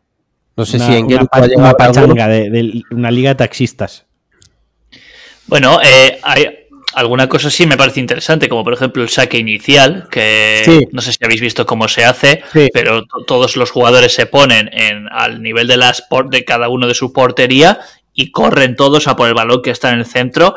Y bueno, es una forma de, de hacer algo un poco diferente. Los penaltis también son diferentes, se tiran como se tiraban hace, hace años, que es que no sé exactamente si empiezan en la línea del área y van corriendo con el balón y en vez de ser un, un shoot, eh, pues es un lo la MLS. Sí. Sí. Y aparte Luego tiene lo, de lo de las tarjetas también. Eso es, eso es. Bueno. Al principio del partido sale, sale como un notario, ¿sabes? Sí, con una caja de cartón con unas tarjetas en unos sobres. Cada presidente de equipo o, o entrenador sale coge cada uno una tarjeta, esa tarjeta es un, un comodín, ¿vale? Hay diferentes tipos de comodín. Tipo, pues saco la tarjeta ahora en mitad del partido, un penalti eh, a mi favor por la cara. Y el otro cogió y le sacó una tarjeta que era te robo la tarjeta, con lo cual le robó la tarjeta y penalti al favor de, a favor del otro, ¿no? Hay creo como darle ahí unos toques que yo qué sé, no sé. Eh, no digo que esté mal, ¿vale? Pero es como no sé. Yo no, tengo a, quien le, a, quien le guste, pues oye, estupendo. Sí, pero yo creo que esto es un poco el tren del hype, que llegará mm. un momento que, que igual me equivoco y ahora de repente la LFP nadie la ve y ahora todo el mundo mmm, en los bares mm. viendo la Kings League, ¿sabes? Pero algo me dice que no va a ser así. No sé, Ingeru, que, que la ha podido ver más, ¿qué opina?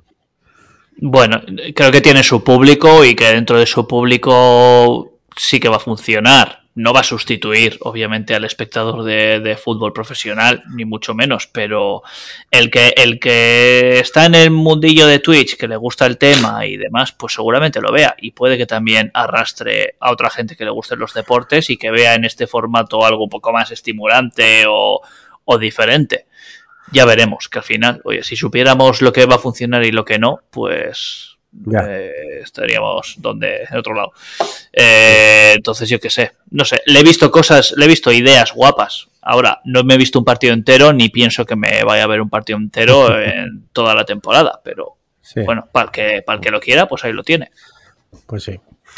Muy bien mira eh, tengo otro tema por aquí. No sé si sabéis quién es Andrew Tate.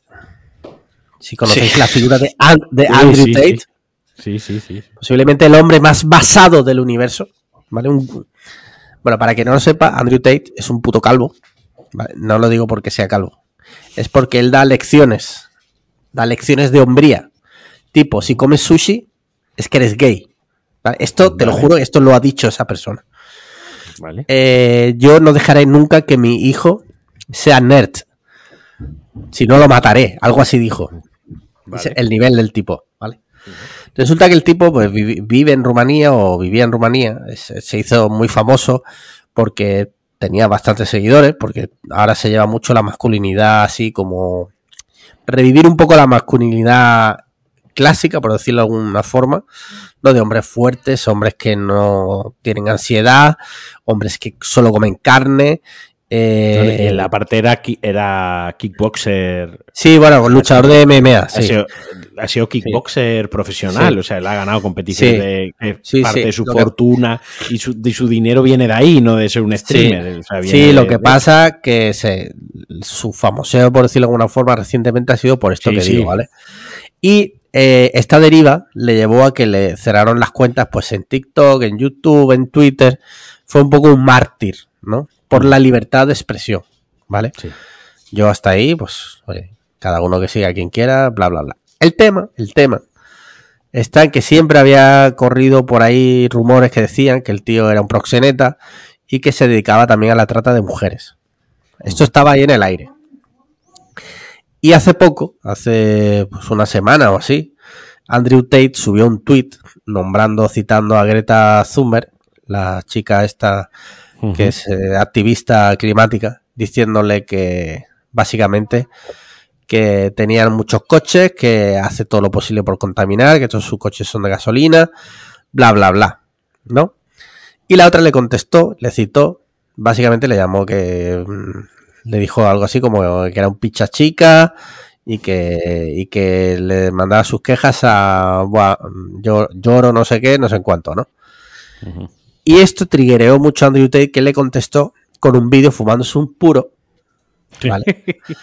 y con una caja de pizza en la mesa. La, contestación de Greta, ¿no? Estuvo guay, ¿no? Porque le puso algo como, sí, puedo recoger tus quejas en, y puso una dirección de email, ¿no? Como que al traducir era como eh, algo como masculinidad. Tengo la polla pequeña. era masculinidad frágil arroba pollapequeña.com. ¿Sabes? Dijo, aquí puedo recoger tus quejas, mándamela. La, la, verdad que le hizo un buen cao, ¿sabes? Eh, Sobre todo. La página de la Wikipedia pone en sus combates todos los que ha ganado y pone el último perdido, ¿no? Y pone el, ¿eh?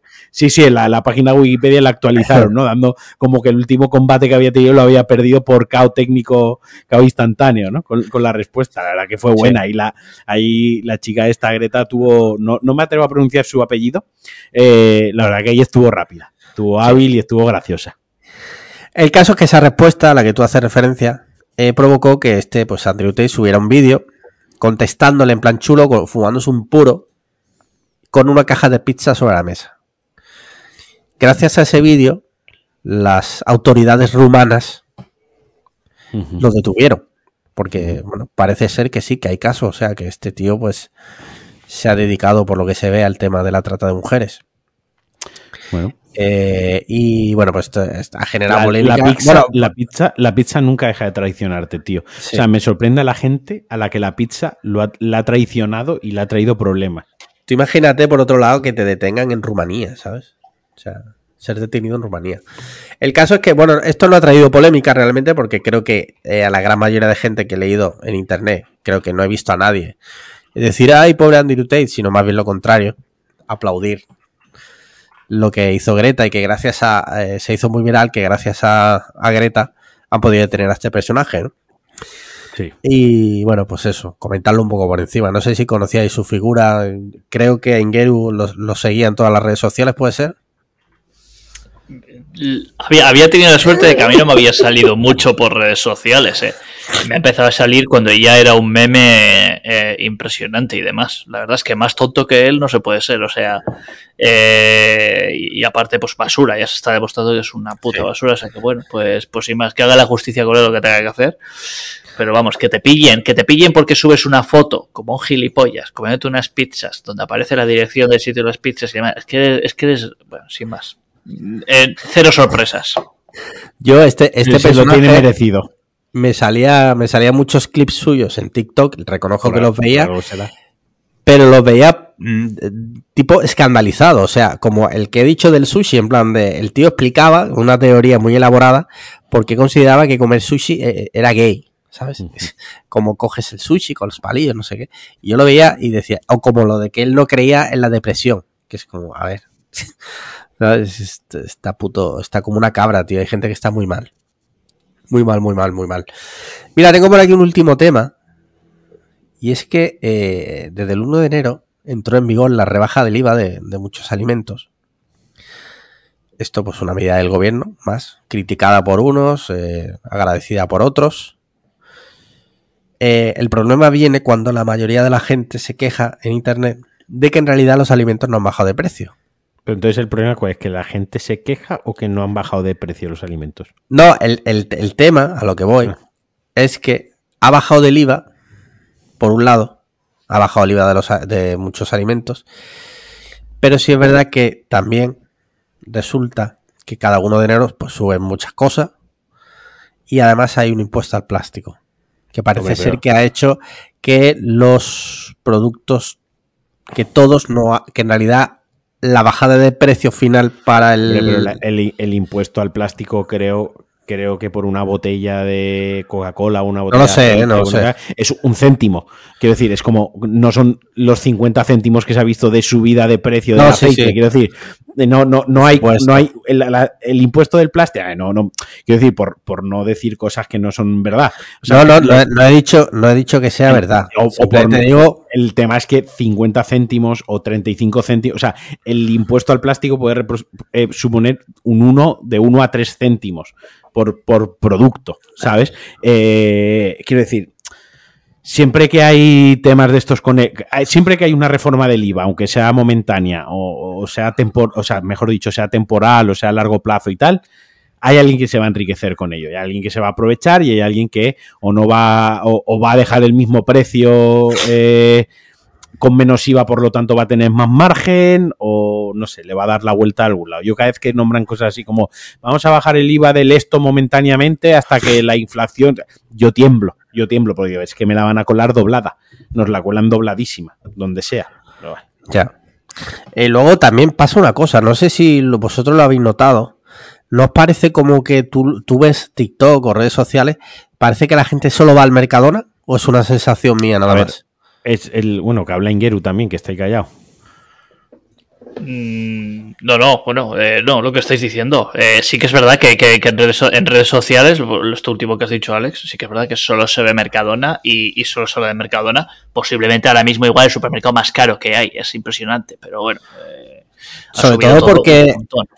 Porque además el producto que estás comprando es una marca blanca, ¿sabes? Que no es que estés comprando una marca, yo qué sé, Nestlé, ¿sabes? Estás comprando chocolate del Mercadona, no es Sí, una yo lo puta que- tableta lo que- de Lynch.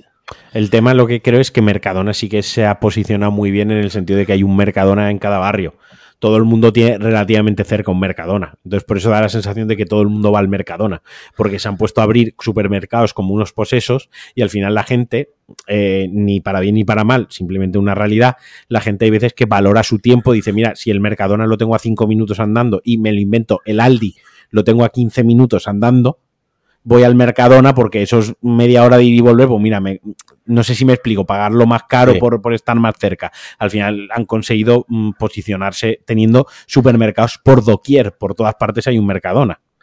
Yo, yo qué sé, yo, yo es que flipo porque, no sé, tío, mm, es verdad lo que dicen, bro, es que es el más caro, yo creo. O sea, yo, he not- yo noto mucho cuando voy al Lidl, Que compro lo mismo, el mismo tipo de productos de, de carne, de pescado y tal, en el Lidl y es sustancialmente más barato. Y no es por hacerle eh, la pelota a nuestro mecenas Slevin, que es el dueño del Lidl.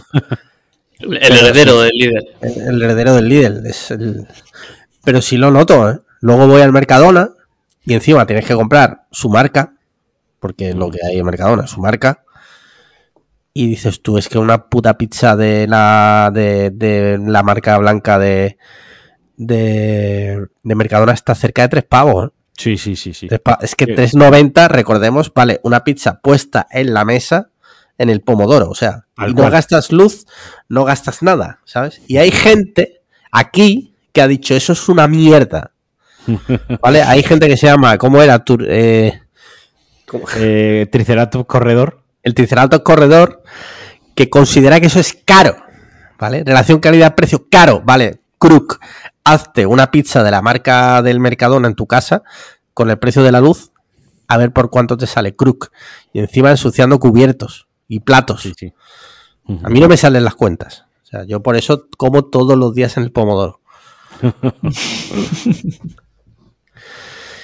Dicho esto, ¿cuál es vuestro producto favorito del Mercadona?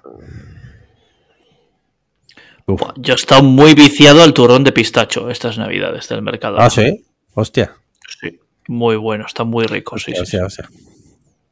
¿Y tú, Yo, no Marquino? te- yo una ¿El cuña-? De garrofó, sí.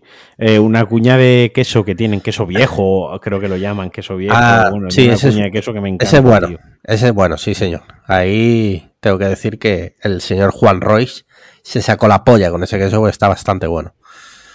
Luego, la carne de kebab, por ejemplo, se hizo súper viral y en cuestión de meses lo subió casi un euro. Sí, ¿sabes? sí, ha subido una barbaridad. Yo he dejado de comprarla porque vale una. O sea, yo lo compraba bastante, me molaba hacer bastante, pero es que lo ha subido una barbaridad. Es que ya me vale Sí, ir a, a por. Ya voy a por el que va a pecho. Claro, claro. Sí, sí, sí. sabes que la carne, pues evidentemente está eh, aprisionada por los pies del dueño del kebab, pero bueno, estaba rica. Eh, pues mira, sinceramente, ahora mismo no tengo más temas. ¿Qué os parece si hablamos de videojuegos? Sandra te mandó un temita, ¿no? Pues no te ha dado tiempo a mirarlo, lo dejamos para la semana que viene. Espérate, hashtag tema, puede ser, sí. No, te lo mandó por privado, creo. Ah, sí, sí, sí, espérate, Lo de cierto. Jeremy, Jeremy Renner, el actor, Sí, sí, sí, sí, la una aplicación. red social, una aplicación en la que tú pagabas y te... Sí, sí, espérate, espérate, espérate, lleva razón. Déjame que lo busque, ¿vale? Aquí está, sí. Sí, sí, sí. Ojo al titular. La increíble pero cierta historia de la app de Jeremy Renner y su imparable descenso a la locura. O sea, para empezar, ya me parece heavy que un famoso saque una app, Sí. ¿vale? Bueno, ya Pero- lo hizo Casey Neistat, ¿no? Bueno, pero Casey Neistat no sacó una app de Casey Neistat. Ah, vale, vale. Sacó una app. Y la vendió a la CNN por no sé cuántos millones de dólares. Sí, sí, sí, sí, sí. sí. Esto es eh, una- literalmente, es, imagínate, bájate la app de Risto Mejide. bájate la app de Antonio Resines. O sea, yo esa me la bajaría. Eh, la aplicación de Antonio Resines con los mejores audios de Los Serrano. Nivel, ven para acá que te voy a hacer eh, nenuco.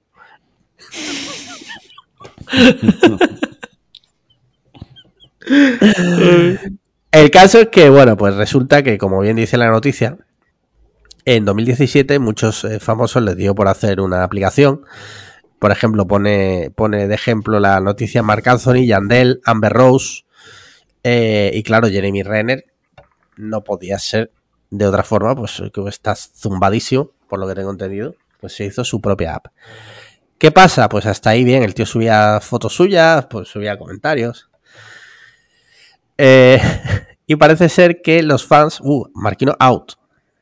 Marquino out. Te ha sido un segundo. No, no, continúa, continúa, todo bien. Parece que va todo bien. Vale. Resulta que de repente a Jeremy Renner o al equipo que llevaba la aplicación les dio por, por eh, ser un poco nazis, ¿vale? En la aplicación. ¿Vale? Los fans se quejaban de que eh, trucaban los, eh, los concursos. eh, mm, es- exacto, trucaban los, los concursos y luego censuraban en los comentarios y solo permitían comentarios positivos. A ver, yo esto hasta cierto punto lo puedo llegar a, ente- a entender, ¿no? Mm. En fin, mm, básicamente. Y la app a, día de hoy creo que se puede seguir descargando. ¿eh? Pero creo que hubo un problema con que con que uno de los premios era eh, él bueno organizó un concurso y era Sí. pues al fan o al seguidor o la seguidora la llevaba un día al set quedaba con ella y la llevaba un día al set de un rodaje de Marvel o algo Sí, así de, de- sí, perdona, sí, de Vengadores. de, de Vengadores o algo así. Y se ve que la persona que le tocó sí quedó con ella, pero quedó con ella rollo en un bar, estuvo media hora y se piró, ¿no? Y ¿Ah, la sí? persona dijo, sí, sí, la persona dijo, oye, mira que esto es mentira, que sí, que ha quedado conmigo, pero y él continuaba con una huida adelante, no, no, yo la he llevado, yo tal. O sea, se ve que el chaval, eh, la persona en cuestión, un descenso a la locura absoluto. Sí, sí. Yo personalmente creo que Jeremy Renner, eh, bueno, Está que por mal. cierto, por cierto, el otro día tuvo un accidente y está en la UCI. O sea, que Sí, sí. ahora va a parecer que no, sale, no saliéramos de esto. ¿no? Que se lo merece. Pero lanzo, lanzo una, lanzo una cosa. Quiero que ahora mismo, vosotros dos y los oyentes, conforme me escucháis, abráis una pestaña nueva en el, en el navegador, ¿vale? Cuando la tengáis, Sí, me ya la tengo. vale. Sí. Introducir lo siguiente. Jeremy Renner Hands. Y vamos a imágenes, imagino, ¿no? Sí, Hostia correcto. puta, esto no es verdad, ¿no? Es real. Hostia. Tiene pollas, ¿eh? Como dedos. Tiene el dedo de Ete, ¿sabes? El hijo de puta. ¿Qué cojones le ha pasado en las manos a este señor? Por lo visto, creo que es eh, de algún tipo de, de tema de salud. Ah, Que, que ha nacido así, ¿sabes? Con esos dedos. Sí. ¿Qué te parece esta data?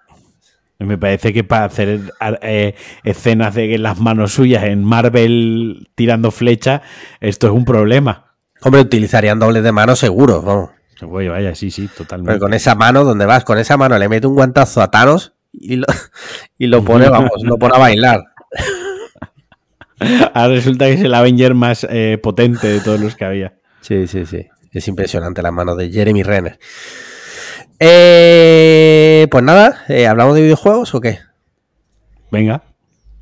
¿A qué habéis jugado estos días? ¿O alguna noticia que queráis darnos eh, a nivel de videojuegos? No sé, ¿cómo ha ido el tema de video, videojuegos? Una pregunta. Una pregunta, antes de nada. ¿Cómo se dice videojuego en vasco? Eh, joder. Videoyokoak, creo. Madre mía.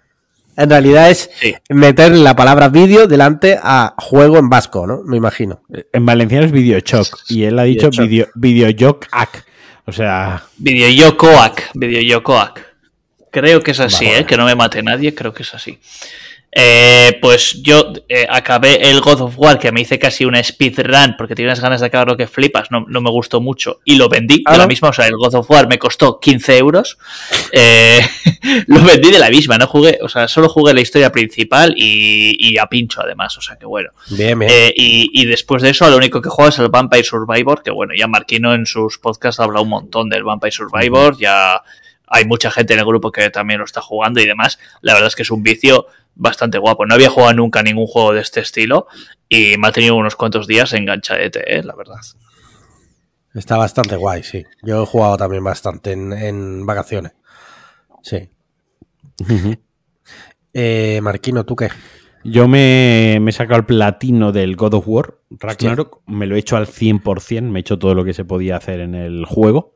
Chaval con tiempo. Eh, he de reconocer que es una pena que, por ejemplo, gente como Aingeru, y que la ha pasado muchísima, la ha pasado muchísima gente, se haya, se haya atragantado con el juego, se haya empachado con el juego con las ganas de acabarlo y se haya deshecho de él, porque sí que es verdad que el juego tiene como tres momentos que te cortan el rollo totalmente y que le, y que le sobran, que te cortan todo el ritmo. Y luego se guarda muchas cosas súper interesantes y unas misiones súper chulas, súper llamativas y, que aportan muchísimo a la historia, que eso lo dejan para el endgame. Eso te lo dejan literalmente, solo lo puedes hacer cuando te has acabado el juego, ¿vale? Si no te has acabado el juego, no te permite hacerlo.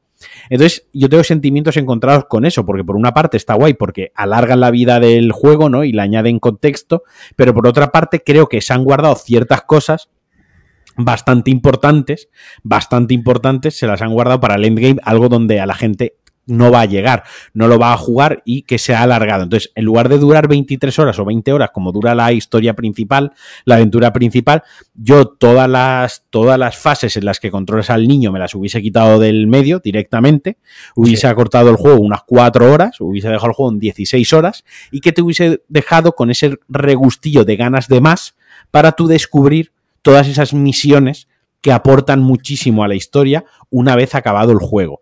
Porque, eh, a ver, el juego se lanzó ya hace más de un mes, o sea, voy a hacer un semi-spoiler. Hay un personaje que no es ese personaje en realidad, ¿vale? Que es otro personaje disfrazado de, él. Eh, Aingeru, que se lo ha pasado, sabe de lo que estoy hablando, ¿no? Vale, pues luego, al personaje original, el que no está disfrazado, al original, te lo encuentras lo puedes rescatar de verdad. Yo no sé si tú has llegado a esa parte también, Alex. Pero bueno, al personaje real, al personaje real te lo encuentras, lo rescatas, hablas con él y continúa su arco narrativo, o sea, continúa su historia, ¿vale? Tiene su arco narrativo. Eso, por ejemplo, Ingeru se lo ha perdido. Y es una pena, porque sí que creo que aporta mucho al juego. O sea, sí que creo que aporta a la historia, ¿no? Porque es algo es un clímax dentro de la historia principal y está bien saber qué cierre se le da a, ese arco, ¿no? pues me, parece, me parece escandaloso. ¿eh? A ver, a mí escandaloso no, porque al final es una decisión de, diseño y al final está pensado como diciendo, mira, el juego el juego es mucho más, ¿no? Hay mucha más historia. te hemos, contado, hemos contado una parte de la historia, pero, pero que esto es mucho más amplio. Pero sí que es cierto que a mí personalmente digo, joder, pues yo eh, hubiese recortado de otros sitios y hubiese metido este contenido que se queda para el final, lo hubiese ido metiendo por aquí en medio, porque la verdad que tiene dos o tres. Luego requiere de. requiere eh, activamente de que una vez has pasado el juego recorras los nueve reinos y vayas a ciertas ubicaciones porque te encuentras a personajes una vez se ha acabado el juego que continúan su vida y el juego te lo cuenta, ¿no? Hay ubicación, hay un mapa en el que se te desbloquea otra parte del mapa que es tochísimo, un área súper grande que se te desbloquea una vez acabado el juego cuando vas ahí y yo me lo encontré de, putísima coña porque a una misión secundaria que no sé menos. Y eso Ingeru, por ejemplo, se lo ha perdido y es un contenido que a mí me parece mil veces más interesante que muchas partes que cuando va recogiendo frutita en la historia principal. No, es que lo del, lo del, niño es una, en mi opinión, es, yo no sé. Una cagada, es una cagada. En mi opinión es una, un bajonazo importante, ¿eh? Sí, sí, es una puta mierda. Es una pena, es una pena y, yo, o sea, para mí un juego que, te, que mientras lo estás jugando eh, te hace pensar en algunos momentos en abandonarlo, en dejar de jugarlo, para mí es un mal ganar de acabarlo. Para mí, ¿eh? Para mí. Eh, o sea, eh, que cada uno habrá tenido sus momentos y hay gente que se ha pasado, que eso lo ha pasado, que ha hecho el 100%, que no sé qué. Entonces cada uno ha tenido una experiencia con el juego, pero bajo mi punto de vista, es un mal juego. Que intento ser objetivo, que igual a mí me pillé en un momento en el que no lo pillé con todas las ganas del mundo, no sé qué, pero joder, soy una persona que a principios de año le ha echado 100 mm, horas al Elden Ring. ¿Sabes? Que, me considero una persona que, que, que, le gusta invertir tiempo en los videojuegos. Y, en ese momento lo saqué de donde no lo tenía. ¿eh? Y si este juego no me ha hecho no me ha hecho sentir eso, no me ha enganchado de esa manera y no me ha hecho invertir tiempo en él y he querido pasármelo cuanto antes, pues para mí ha sido una mala experiencia y me parece un juego fallido. Y más encima, pues eso, lo que comentas, que no, que no te consiga enganchar lo suficiente como para querer seguir en el endgame y, y, ver esas historias que merecen la pena. para pues, mí es una, para mí es una, no, a mí me parece un juego, me parece un juego sobresaliente porque, por ejemplo, la jugabilidad, el control, el combate, ¿no? Que de lo que va el juego es un, es un juego de combate. es muy satisfactorio y, tiene mucha profundidad, ¿no? Está muy bien medido. Eh, gráficamente el juego es un espectáculo, o sea, se ve muy bien, artísticamente el tema del diseño es una pasada, el tema de los diálogos, Kratos es un personaje súper bien escrito, es de los que mejor recuerdo escritos en los últimos años, tiene frases que son buenísimas, o sea, yo no sé, sí que sé quién es el guionista, y los guionistas y tal, que a lo que voy es eh, gente que ha trabajado, o sea, hay muchos componentes, ¿no? Y al final es una pena que se desmerezca en un juego que se diluye como en el más por ser más es mejor, ¿no? Cuanto más mejor, ¿no? Y eso es un mal endémico que no siempre se cumple, no siempre más es mejor. ya lo decía en su Lo decía Rajoy. Cuanto peor mejor. Exacto. Entonces creo que se pierde ahí un poquito en se pierde un poquito en eso y aún así sigue siendo uno de los juegos del año, es un auténtico juegazo, pero sí, es una pena que no se hayan medido bien los timings, es una pena que, por ejemplo, pues muchas habilidades, eh, muchas eh, magias, por así decirlo, muchos ataques y muchas reliquias, muchas cositas opcionales de set, de armadura, de, cosas que puedes hacer con Kratos, se dejen también para el endgame o, o se descubren en el endgame, ¿no? En lugar de aprovecharlo durante el juego principal porque muchos jugadores pues acabarán machacando el R1 para pegar hachazos y ya está, ¿no? Pero bueno. Tengo que decir que me ha dado, me ha dado mm, como buenos recuerdos cuando has dicho eh, una magia. Me ha recordado cuando éramos pequeños. ¿Por qué? Por, no, por eso, porque yo cuando ah. era pequeño decía lo de eh, te hago una magia, no sé qué. ¿A quién le decías eso? Que le hacías una magia. Coño, eh, cuando jugabas, eh, haz la magia, no sé qué. sí, sí. Y luego he estado jugando al, al Calisto Protocol, que me lo he pasado. A mí me ha gustado. Es un juego que ha dividido muchísimo, ha, polarizado mucho, tanto a la prensa como a los jugadores. A mí los juegos que polarizan ya per se me gustan, aunque sea aunque yo me quede en, el, en, la parte de que no me gusta el juego, si polariza me parece interesante porque genera debate y porque genera opiniones. ¿eh? Y eso es enriquecedor y a mí personalmente me ha gustado mucho, a mí me ha gustado mucho, pero entiendo que hay gente a la que no ha conectado con el juego, le ha parecido soso, le ha parecido... Es un juego que es verdad que tiene sus limitaciones, es un juego muy PlayStation 2, PlayStation 3, muy de esa generación, pasillero, o sea, pasillero en plan, es que es una línea recta, eh, con zonas de entre medio de entrecargas que quedan un poco feas porque en una PlayStation 5 o en Xbox Series X ya no son necesarias porque la tecnología permite que eso no sea necesario. La prueba irrefutable de ello es, por ejemplo, God of War Ragnarok, que lo tiene muy bien escondido, y el God of War de 2018, pero bueno, las tiene y no se puede hacer nada, y que recicla muchos enemigos y que es verdad que tiene poca variedad, pero es que para lo que es el juego a mí me ha gustado mucho después de 60 horas o 50 horas al God of War, después de no sé cuántas horas Dark Souls, al Bloodborne, al Elden Ring, no sé cuántas horas llevo ahora ya con el The Witcher y tantas historias, pues un juego así, que sea una puta línea recta de 10 horas, pues también se agradece, ¿qué quieres que te diga? Sí, sí, sí. Sí, sí, totalmente. Vale, genial. Eh, ¿Queréis comentar algo más de videojuegos? No, por mi parte no. No. ¿Alguna novedad en el frente? No, no sé, no sé, no. Yo sé que con el God of War, pero es verdad que como estaba una semana fuera, luego me incorporé otra vez al curro, hoy em- ayer empecé tal y cual. No estoy jugando, jugué el domingo. El domingo estuve jugando al God of War un rato. Me he pasado ya la parte en la que el niño recoge gilipolleces. Sí, sí, es que eso es. Para mí es la peor parte del juego. Es que no, no viene a cuento, ¿sabes? Y, y ya está, me lo, me lo terminaré porque me está- no me está flipando, rollo, pues soy el fan número uno de God of War, pero sí me parece que está guay, que cumple bastante su función, tiene buenos gráficos, así que en general le doy como un 7. Muy bien. Qué guay. Sin habértelo pasado, le das un 7. Sí, está sí. me parece. A- bien. a- eh, sí. Sin haberlo pasado, le- hasta ahora le doy un 7. Vale, Quizá vale, vale. le puedo dar más después o le puedo dar menos. Con el final te va a subir mínimo un punto la puntuación, ¿eh? Con el final del cinco, juego. las, cinco últimas horas son un regalo. O sea, las Pues- cinco- el problema es que para llegar a las cinco últimas horas tiene que pasar 15 antes. Pero Ya. las cinco últimas horas son un regalo. La verdad, el final del juego es muy bueno. Sí, sí, sí. Pues ya veremos. Lo es, lo es. Eh, ¿Qué más, qué más, chavales? Series, series. ¿Qué series estáis viendo? ¿Qué series habéis visto estas vacaciones? Engeru, dale. Pues yo, yo he empezado eh, una de esas que tenía yo como objetivo en la vida, que tenía que ver al menos una vez, que es The Office, que lo había intentado ya un par de veces y no me había acabado de enganchar. Y ¿Pero la americana o la, o la... La americana. La Vale. americana. Es la que hay que ver, ¿no? O sea, la británica está bien, pero la que ve todo el mundo es la, la americana, creo, ¿no? Yo a mí he la, visto las britan- dos. y a mí la vi- británica, mm, yo la empecé a ver y la abandoné. Me parecía un poco más coñazo. A mí me gusta mucho la británica. No sé si te diría que, que más que, que la que la americana. Es que es, ot- es otra cosa. O sea, es otra cosa. No tiene nada que ver. Simplemente comparten el nombre y que la primera temporada de la americana se parece un poco a la británica. Pero luego el recorrido no tiene nada que ver. Sí. ¿Y qué, no, qué pues te está no, pareciendo? no.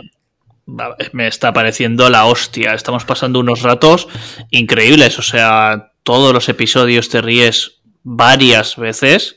Mm, Sí. no sé, me parece súper difícil lo que, lo que hace la serie. La verdad es súper graciosa. Y luego, aparte, joder, a lo tonto los personajes van teniendo una, una dimensión también, pese a lo chorras que son la gran mayoría. Hay historias Sí. que, que también te, que también te enganchan y que, yo qué sé, pues te, te hacen querer saber un poco más de los personajes y demás. Y yo qué sé, hay, hay medio tramillas que, que parece que no, pero pero pero enganchan. Y, y bueno, Porque- y sobre todo eso, que es una serie que te ves tres capítulos seguidos y te estás riendo todo el rato y te, te deja con muy buen cuerpo. O sea que, que muy bien. ¿Por qué temporada vais?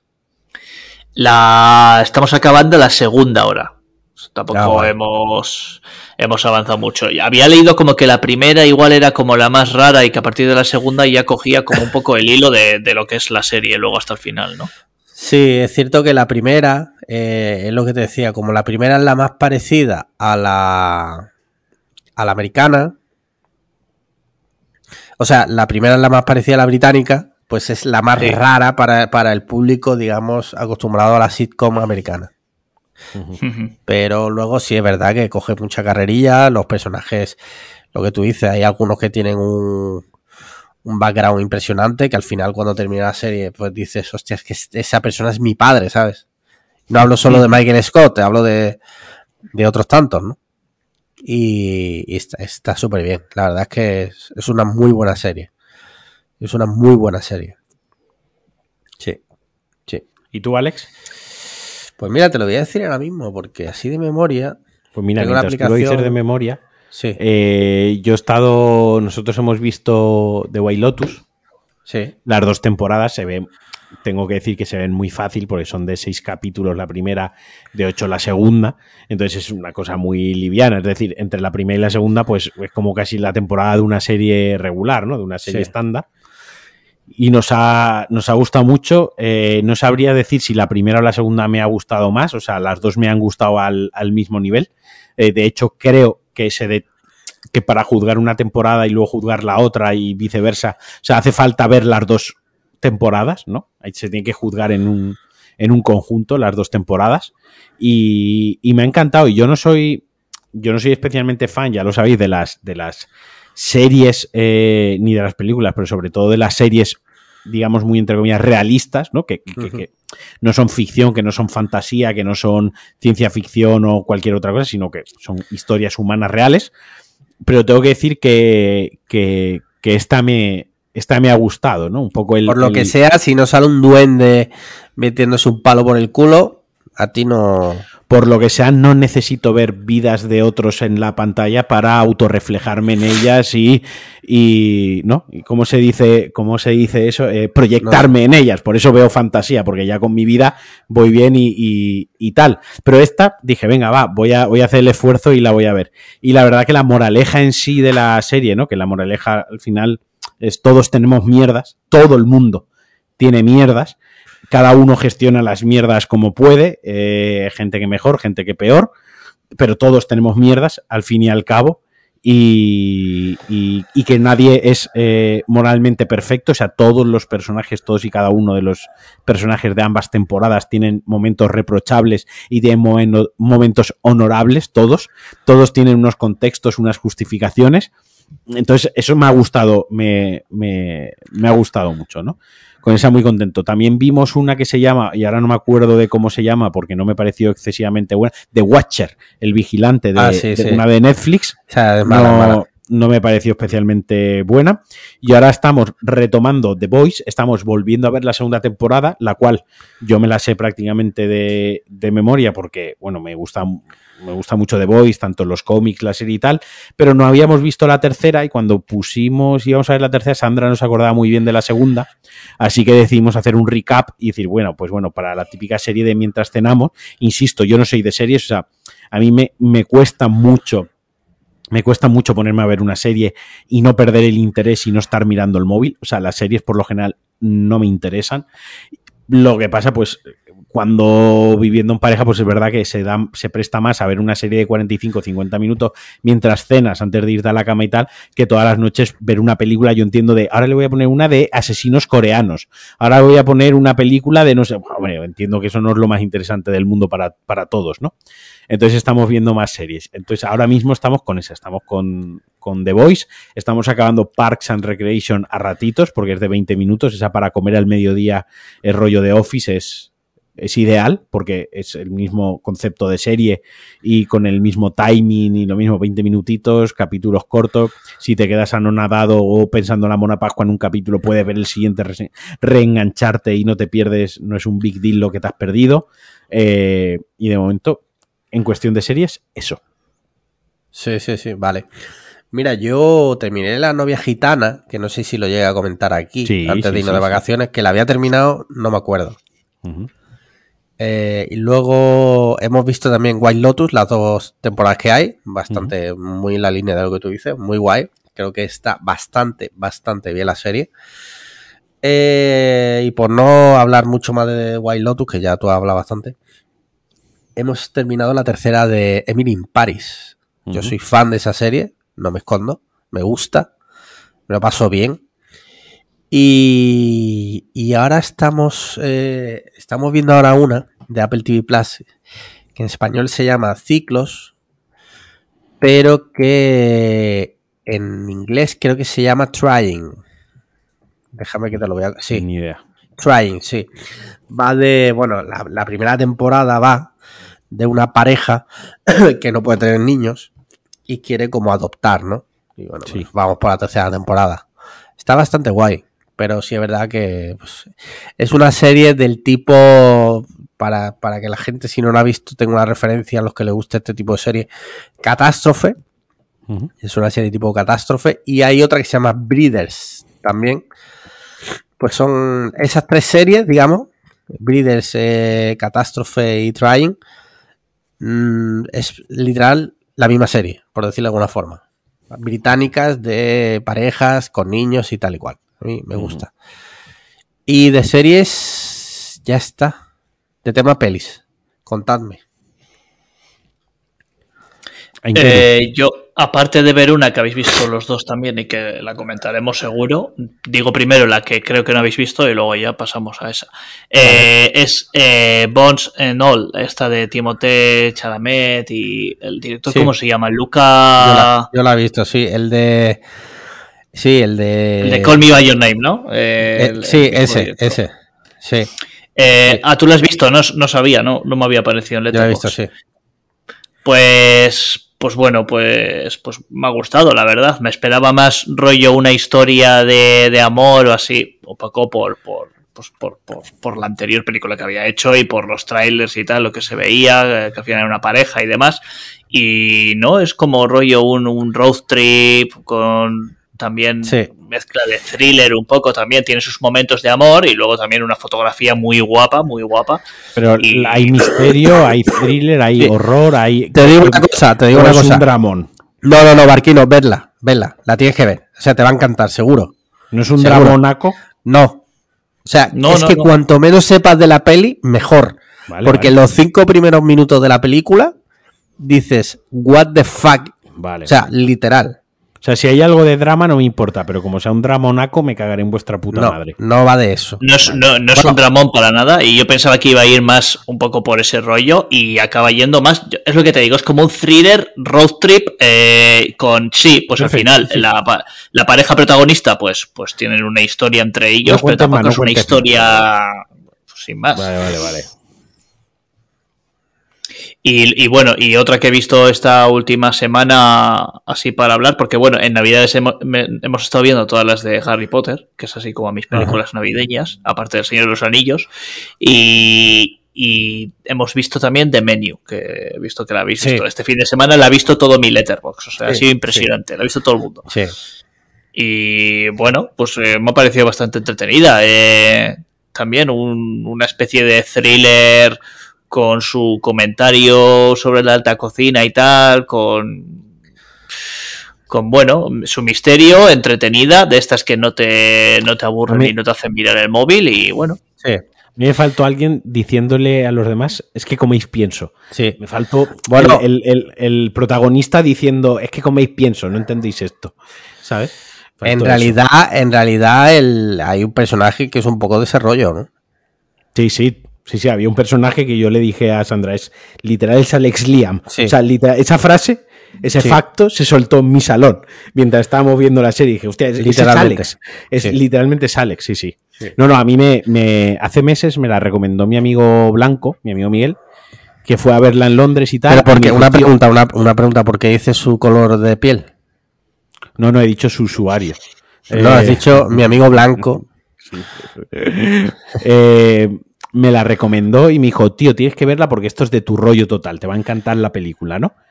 Y, y 100% de acuerdo, tío. O sea, me, me, parece maravillosa, tío. Me parece...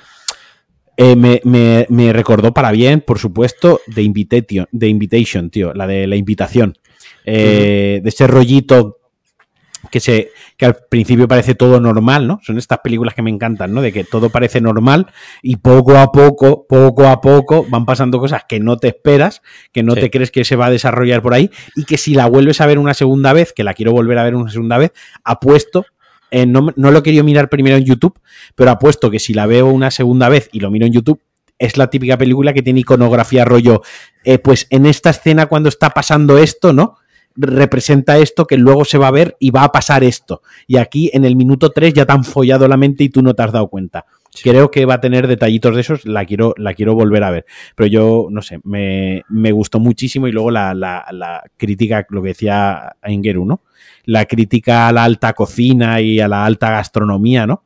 Que hace, cómo refleja los estereotipos, ¿no? Está eh, desde el, friki bloguero de internet, de eh, fanático de la alta cocina y del cocinero, ¿no? Que idolatra a la figura, da igual lo que esté haciendo, ¿no? Literalmente Literalmente da igual lo que esté haciendo el chef, que él está degustando el, degustando el plato. Literalmente en con el roscón de David, ah, de David Muñoz. Tal cual vosotros yendo a la caravana del David Muñoz a pagar 18 euros por una hamburguesa. O sea, es que ese personaje es toda la gente que ha hecho cola en esa caravana. Poco me parece le importa una mierda lo que está haciendo. Es que no quiero spoilear la peli, pero le importa una mierda lo que está haciendo el chef, que está ahí flipándolo. Eh, luego está el actor, ¿no? Que es la típica celebrity que va a los sitios por el hecho de realmente me importa una mierda, yo lo que quiero estar aquí porque soy una celebrity y tengo, tengo que estar aquí, ¿no?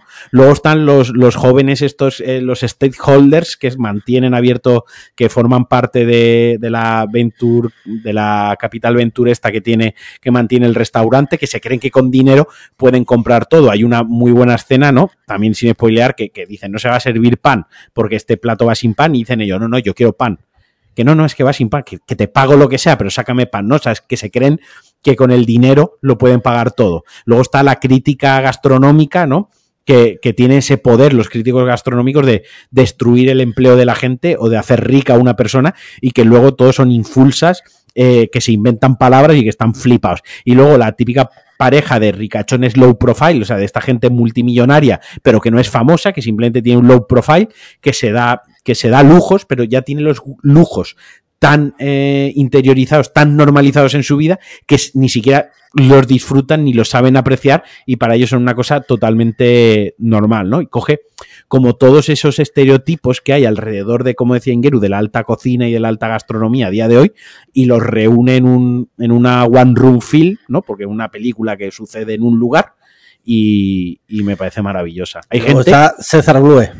Y hay gente que dice, hay gente que dice que la película es insulsa, que la película no tiene, o sea, a mí me encanta cuando te dicen la película, cuando el argumento es la película no tiene sentido, ¿no? Cuando la crítica es la película no tiene sentido. Pero escúchame, la película tiene sentido. Otra cosa es que te puede gustar más, te puede gustar menos, estés de acuerdo con la crítica, no la estés, te parezca más obvia, menos obvia, pero la película sentido tiene, o sea, un se entiende lo que está pasando, ¿no? Entonces, yo qué sé. Eh, en fin, eh, no me quiero enrollar más. ¿Qué más? ¿Qué más? ¿Qué más? Glass Onion, la habréis visto. Sí, una mierda como un piano. A mí me parece buenísima. No tan buena como Puñales por la espalda, pero a mí me ha gustado mucho. Pues a mí, sinceramente. A mí me, a mí me gustó, a mí me gustó también, sí. A mí me, han gustado las dos bastante, o sea. Tiene un giro, tiene un giro bastante guay, la de Glass Onion, que creo que sorprende, sorprende bastante y que. Yo, y que, y que, lo vi tan obvio, tío. Yo es que ese, ese director personalmente, ¿eh? hablo por mí, creo que trata al público un poco de, no sé, creo que se cree más listo de lo que es. Yo... A mi opinión. Es que, quiero decir, la película no me parece... No me parece sesuda, o sea, no me parece... O sea, quiero decir, me parece obvio, es que, no sé, hasta un macaco puede desentrañar la película. Es no son películas de misterio demasiado profundos. O sea, creo que pone por delante, creo que pone por delante los, los protagonistas, ¿no? las caricaturas otra vez de los protagonistas y de la situación por delante de lo que es el de lo que es el, el, propio sí, Sí, pero que, todo eso yo soy capaz de verlo, pero que me parece un mierdolo. Y que creo, repito, que ese señor, Ryan Johnson, se cree muy listo y no es tan listo. Pues ahora le escribimos y le decimos Ryan. No, no, no, pero bueno. Oye. No eres, no eres tan listo. Nosotros a, nuestro, a nuestros oyentes les gusta escuchar nuestras opiniones. Nosotros hacemos guiones mejores. Ahora lo escribimos. Mm, pues mira, ahora. Mejor que Glass Onion, ya te digo yo que te hago un guion. mejor que la mierda esa de Glass Onion. Seguro. ¿Qué más? Bueno, eh, no ha dicho nada de Glasonio. No, sí que me gustó. a mí me han gustado las dos, tanto puñales por la espalda como Glass He entrado bastante en el rollo y, bueno, y encima tampoco soy una persona que, cuando ve este tipo de películas misteriosas esté todo el rato intentando averiguar qué es lo que ha pasado, qué no sé qué. Me dejo llevar sin más, veo la película y punto. en este caso, en este caso además es que tampoco hay mucho que adivinar porque no, no, no. Sí, sí. Pero, pero que aún así, que tampoco entro yo a ese juego, simplemente veo la película y, ya está. Y me parece que en este caso es casi una excusa. El, género este de Jutunit en esta película es. Eso es a lo que yo iba, que el misterio da igual que, sea eso obvio, está, es pero que eso está muy bien, ahí. que sí, pero que si todo eso está de puta madre, cuando lo que tú quieres mostrar, o sea, eso que tratas de ocultar delante de la primera capa está bien, pero es que esa segunda capa es una mierda, en mi opinión. O sea, es una obviedad hecha para, para hijos de internet, literalmente. O sea, el Dave Bautista, que es el streamer cripto bro eh, aficionado a las armas, la pija de no sé qué, que, que sí, que sí, Ryan Johnson, que ya te hemos visto, ya está. Y otro tema que no se ha hablado nada es por qué la cabeza de Dave Bautista parece los cojones de un anciano. No sé si os habéis fijado. Pregúntaselo a él directamente, que seguro que él.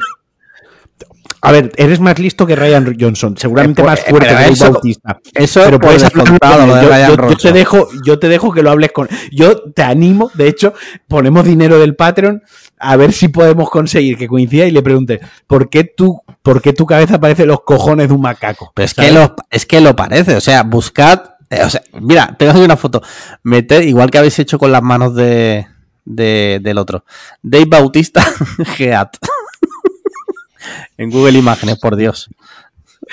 Es- no en plan Vamos mal, a ¿no? hacer un, un- un mon- un montaje de Dave Bautista con las manos de Jeremy Renner. Sí, sí, sí. Bueno, ¿qué, qué otras películas Eh, habéis visto? Yo ya paso la palabra. ¿Ya no has visto Yo, más? Pues fuimos a ver. Megan. Tú y yo fui- fuimos a ver Megan. eh, que no sé si la ha visto Ingeru. ¿Tú la has visto Ingeru? No, no, no la he visto, no. Pues a nosotros, bueno, por lo menos a mí me gustó mucho, tío. Me pareció Está una muy película chula, está muy- muy, guay. muy divertida. El, el fallo no, no, no es un fallo. Quiero decir, hay que tener en cuenta que la película no da miedo. No da- Simplemente. para- claro, para mí el fallo no es que no dé miedo, es que no es gore. O sea, Sí, a mí me hubiese bueno, gustado la película gore. fuera más O gore, sea, en sí. plan gore desmedida, en plan macar, macarra. Sí, sí, que la película fuese una macarrada. No lo es. Es una macarrada, pero muy contenida, eso sí es verdad. O sea, Sí, sí. porque hay, hay escenas que dices tú, what the fuck, estoy viendo, o sea, te estás partiendo la polla, pero no lo acompañan con lo que dice Marquino, que, que sí es verdad que creo que le hubiera pegado bastante a la peli, que es como cosas como muy grotescas. Sí.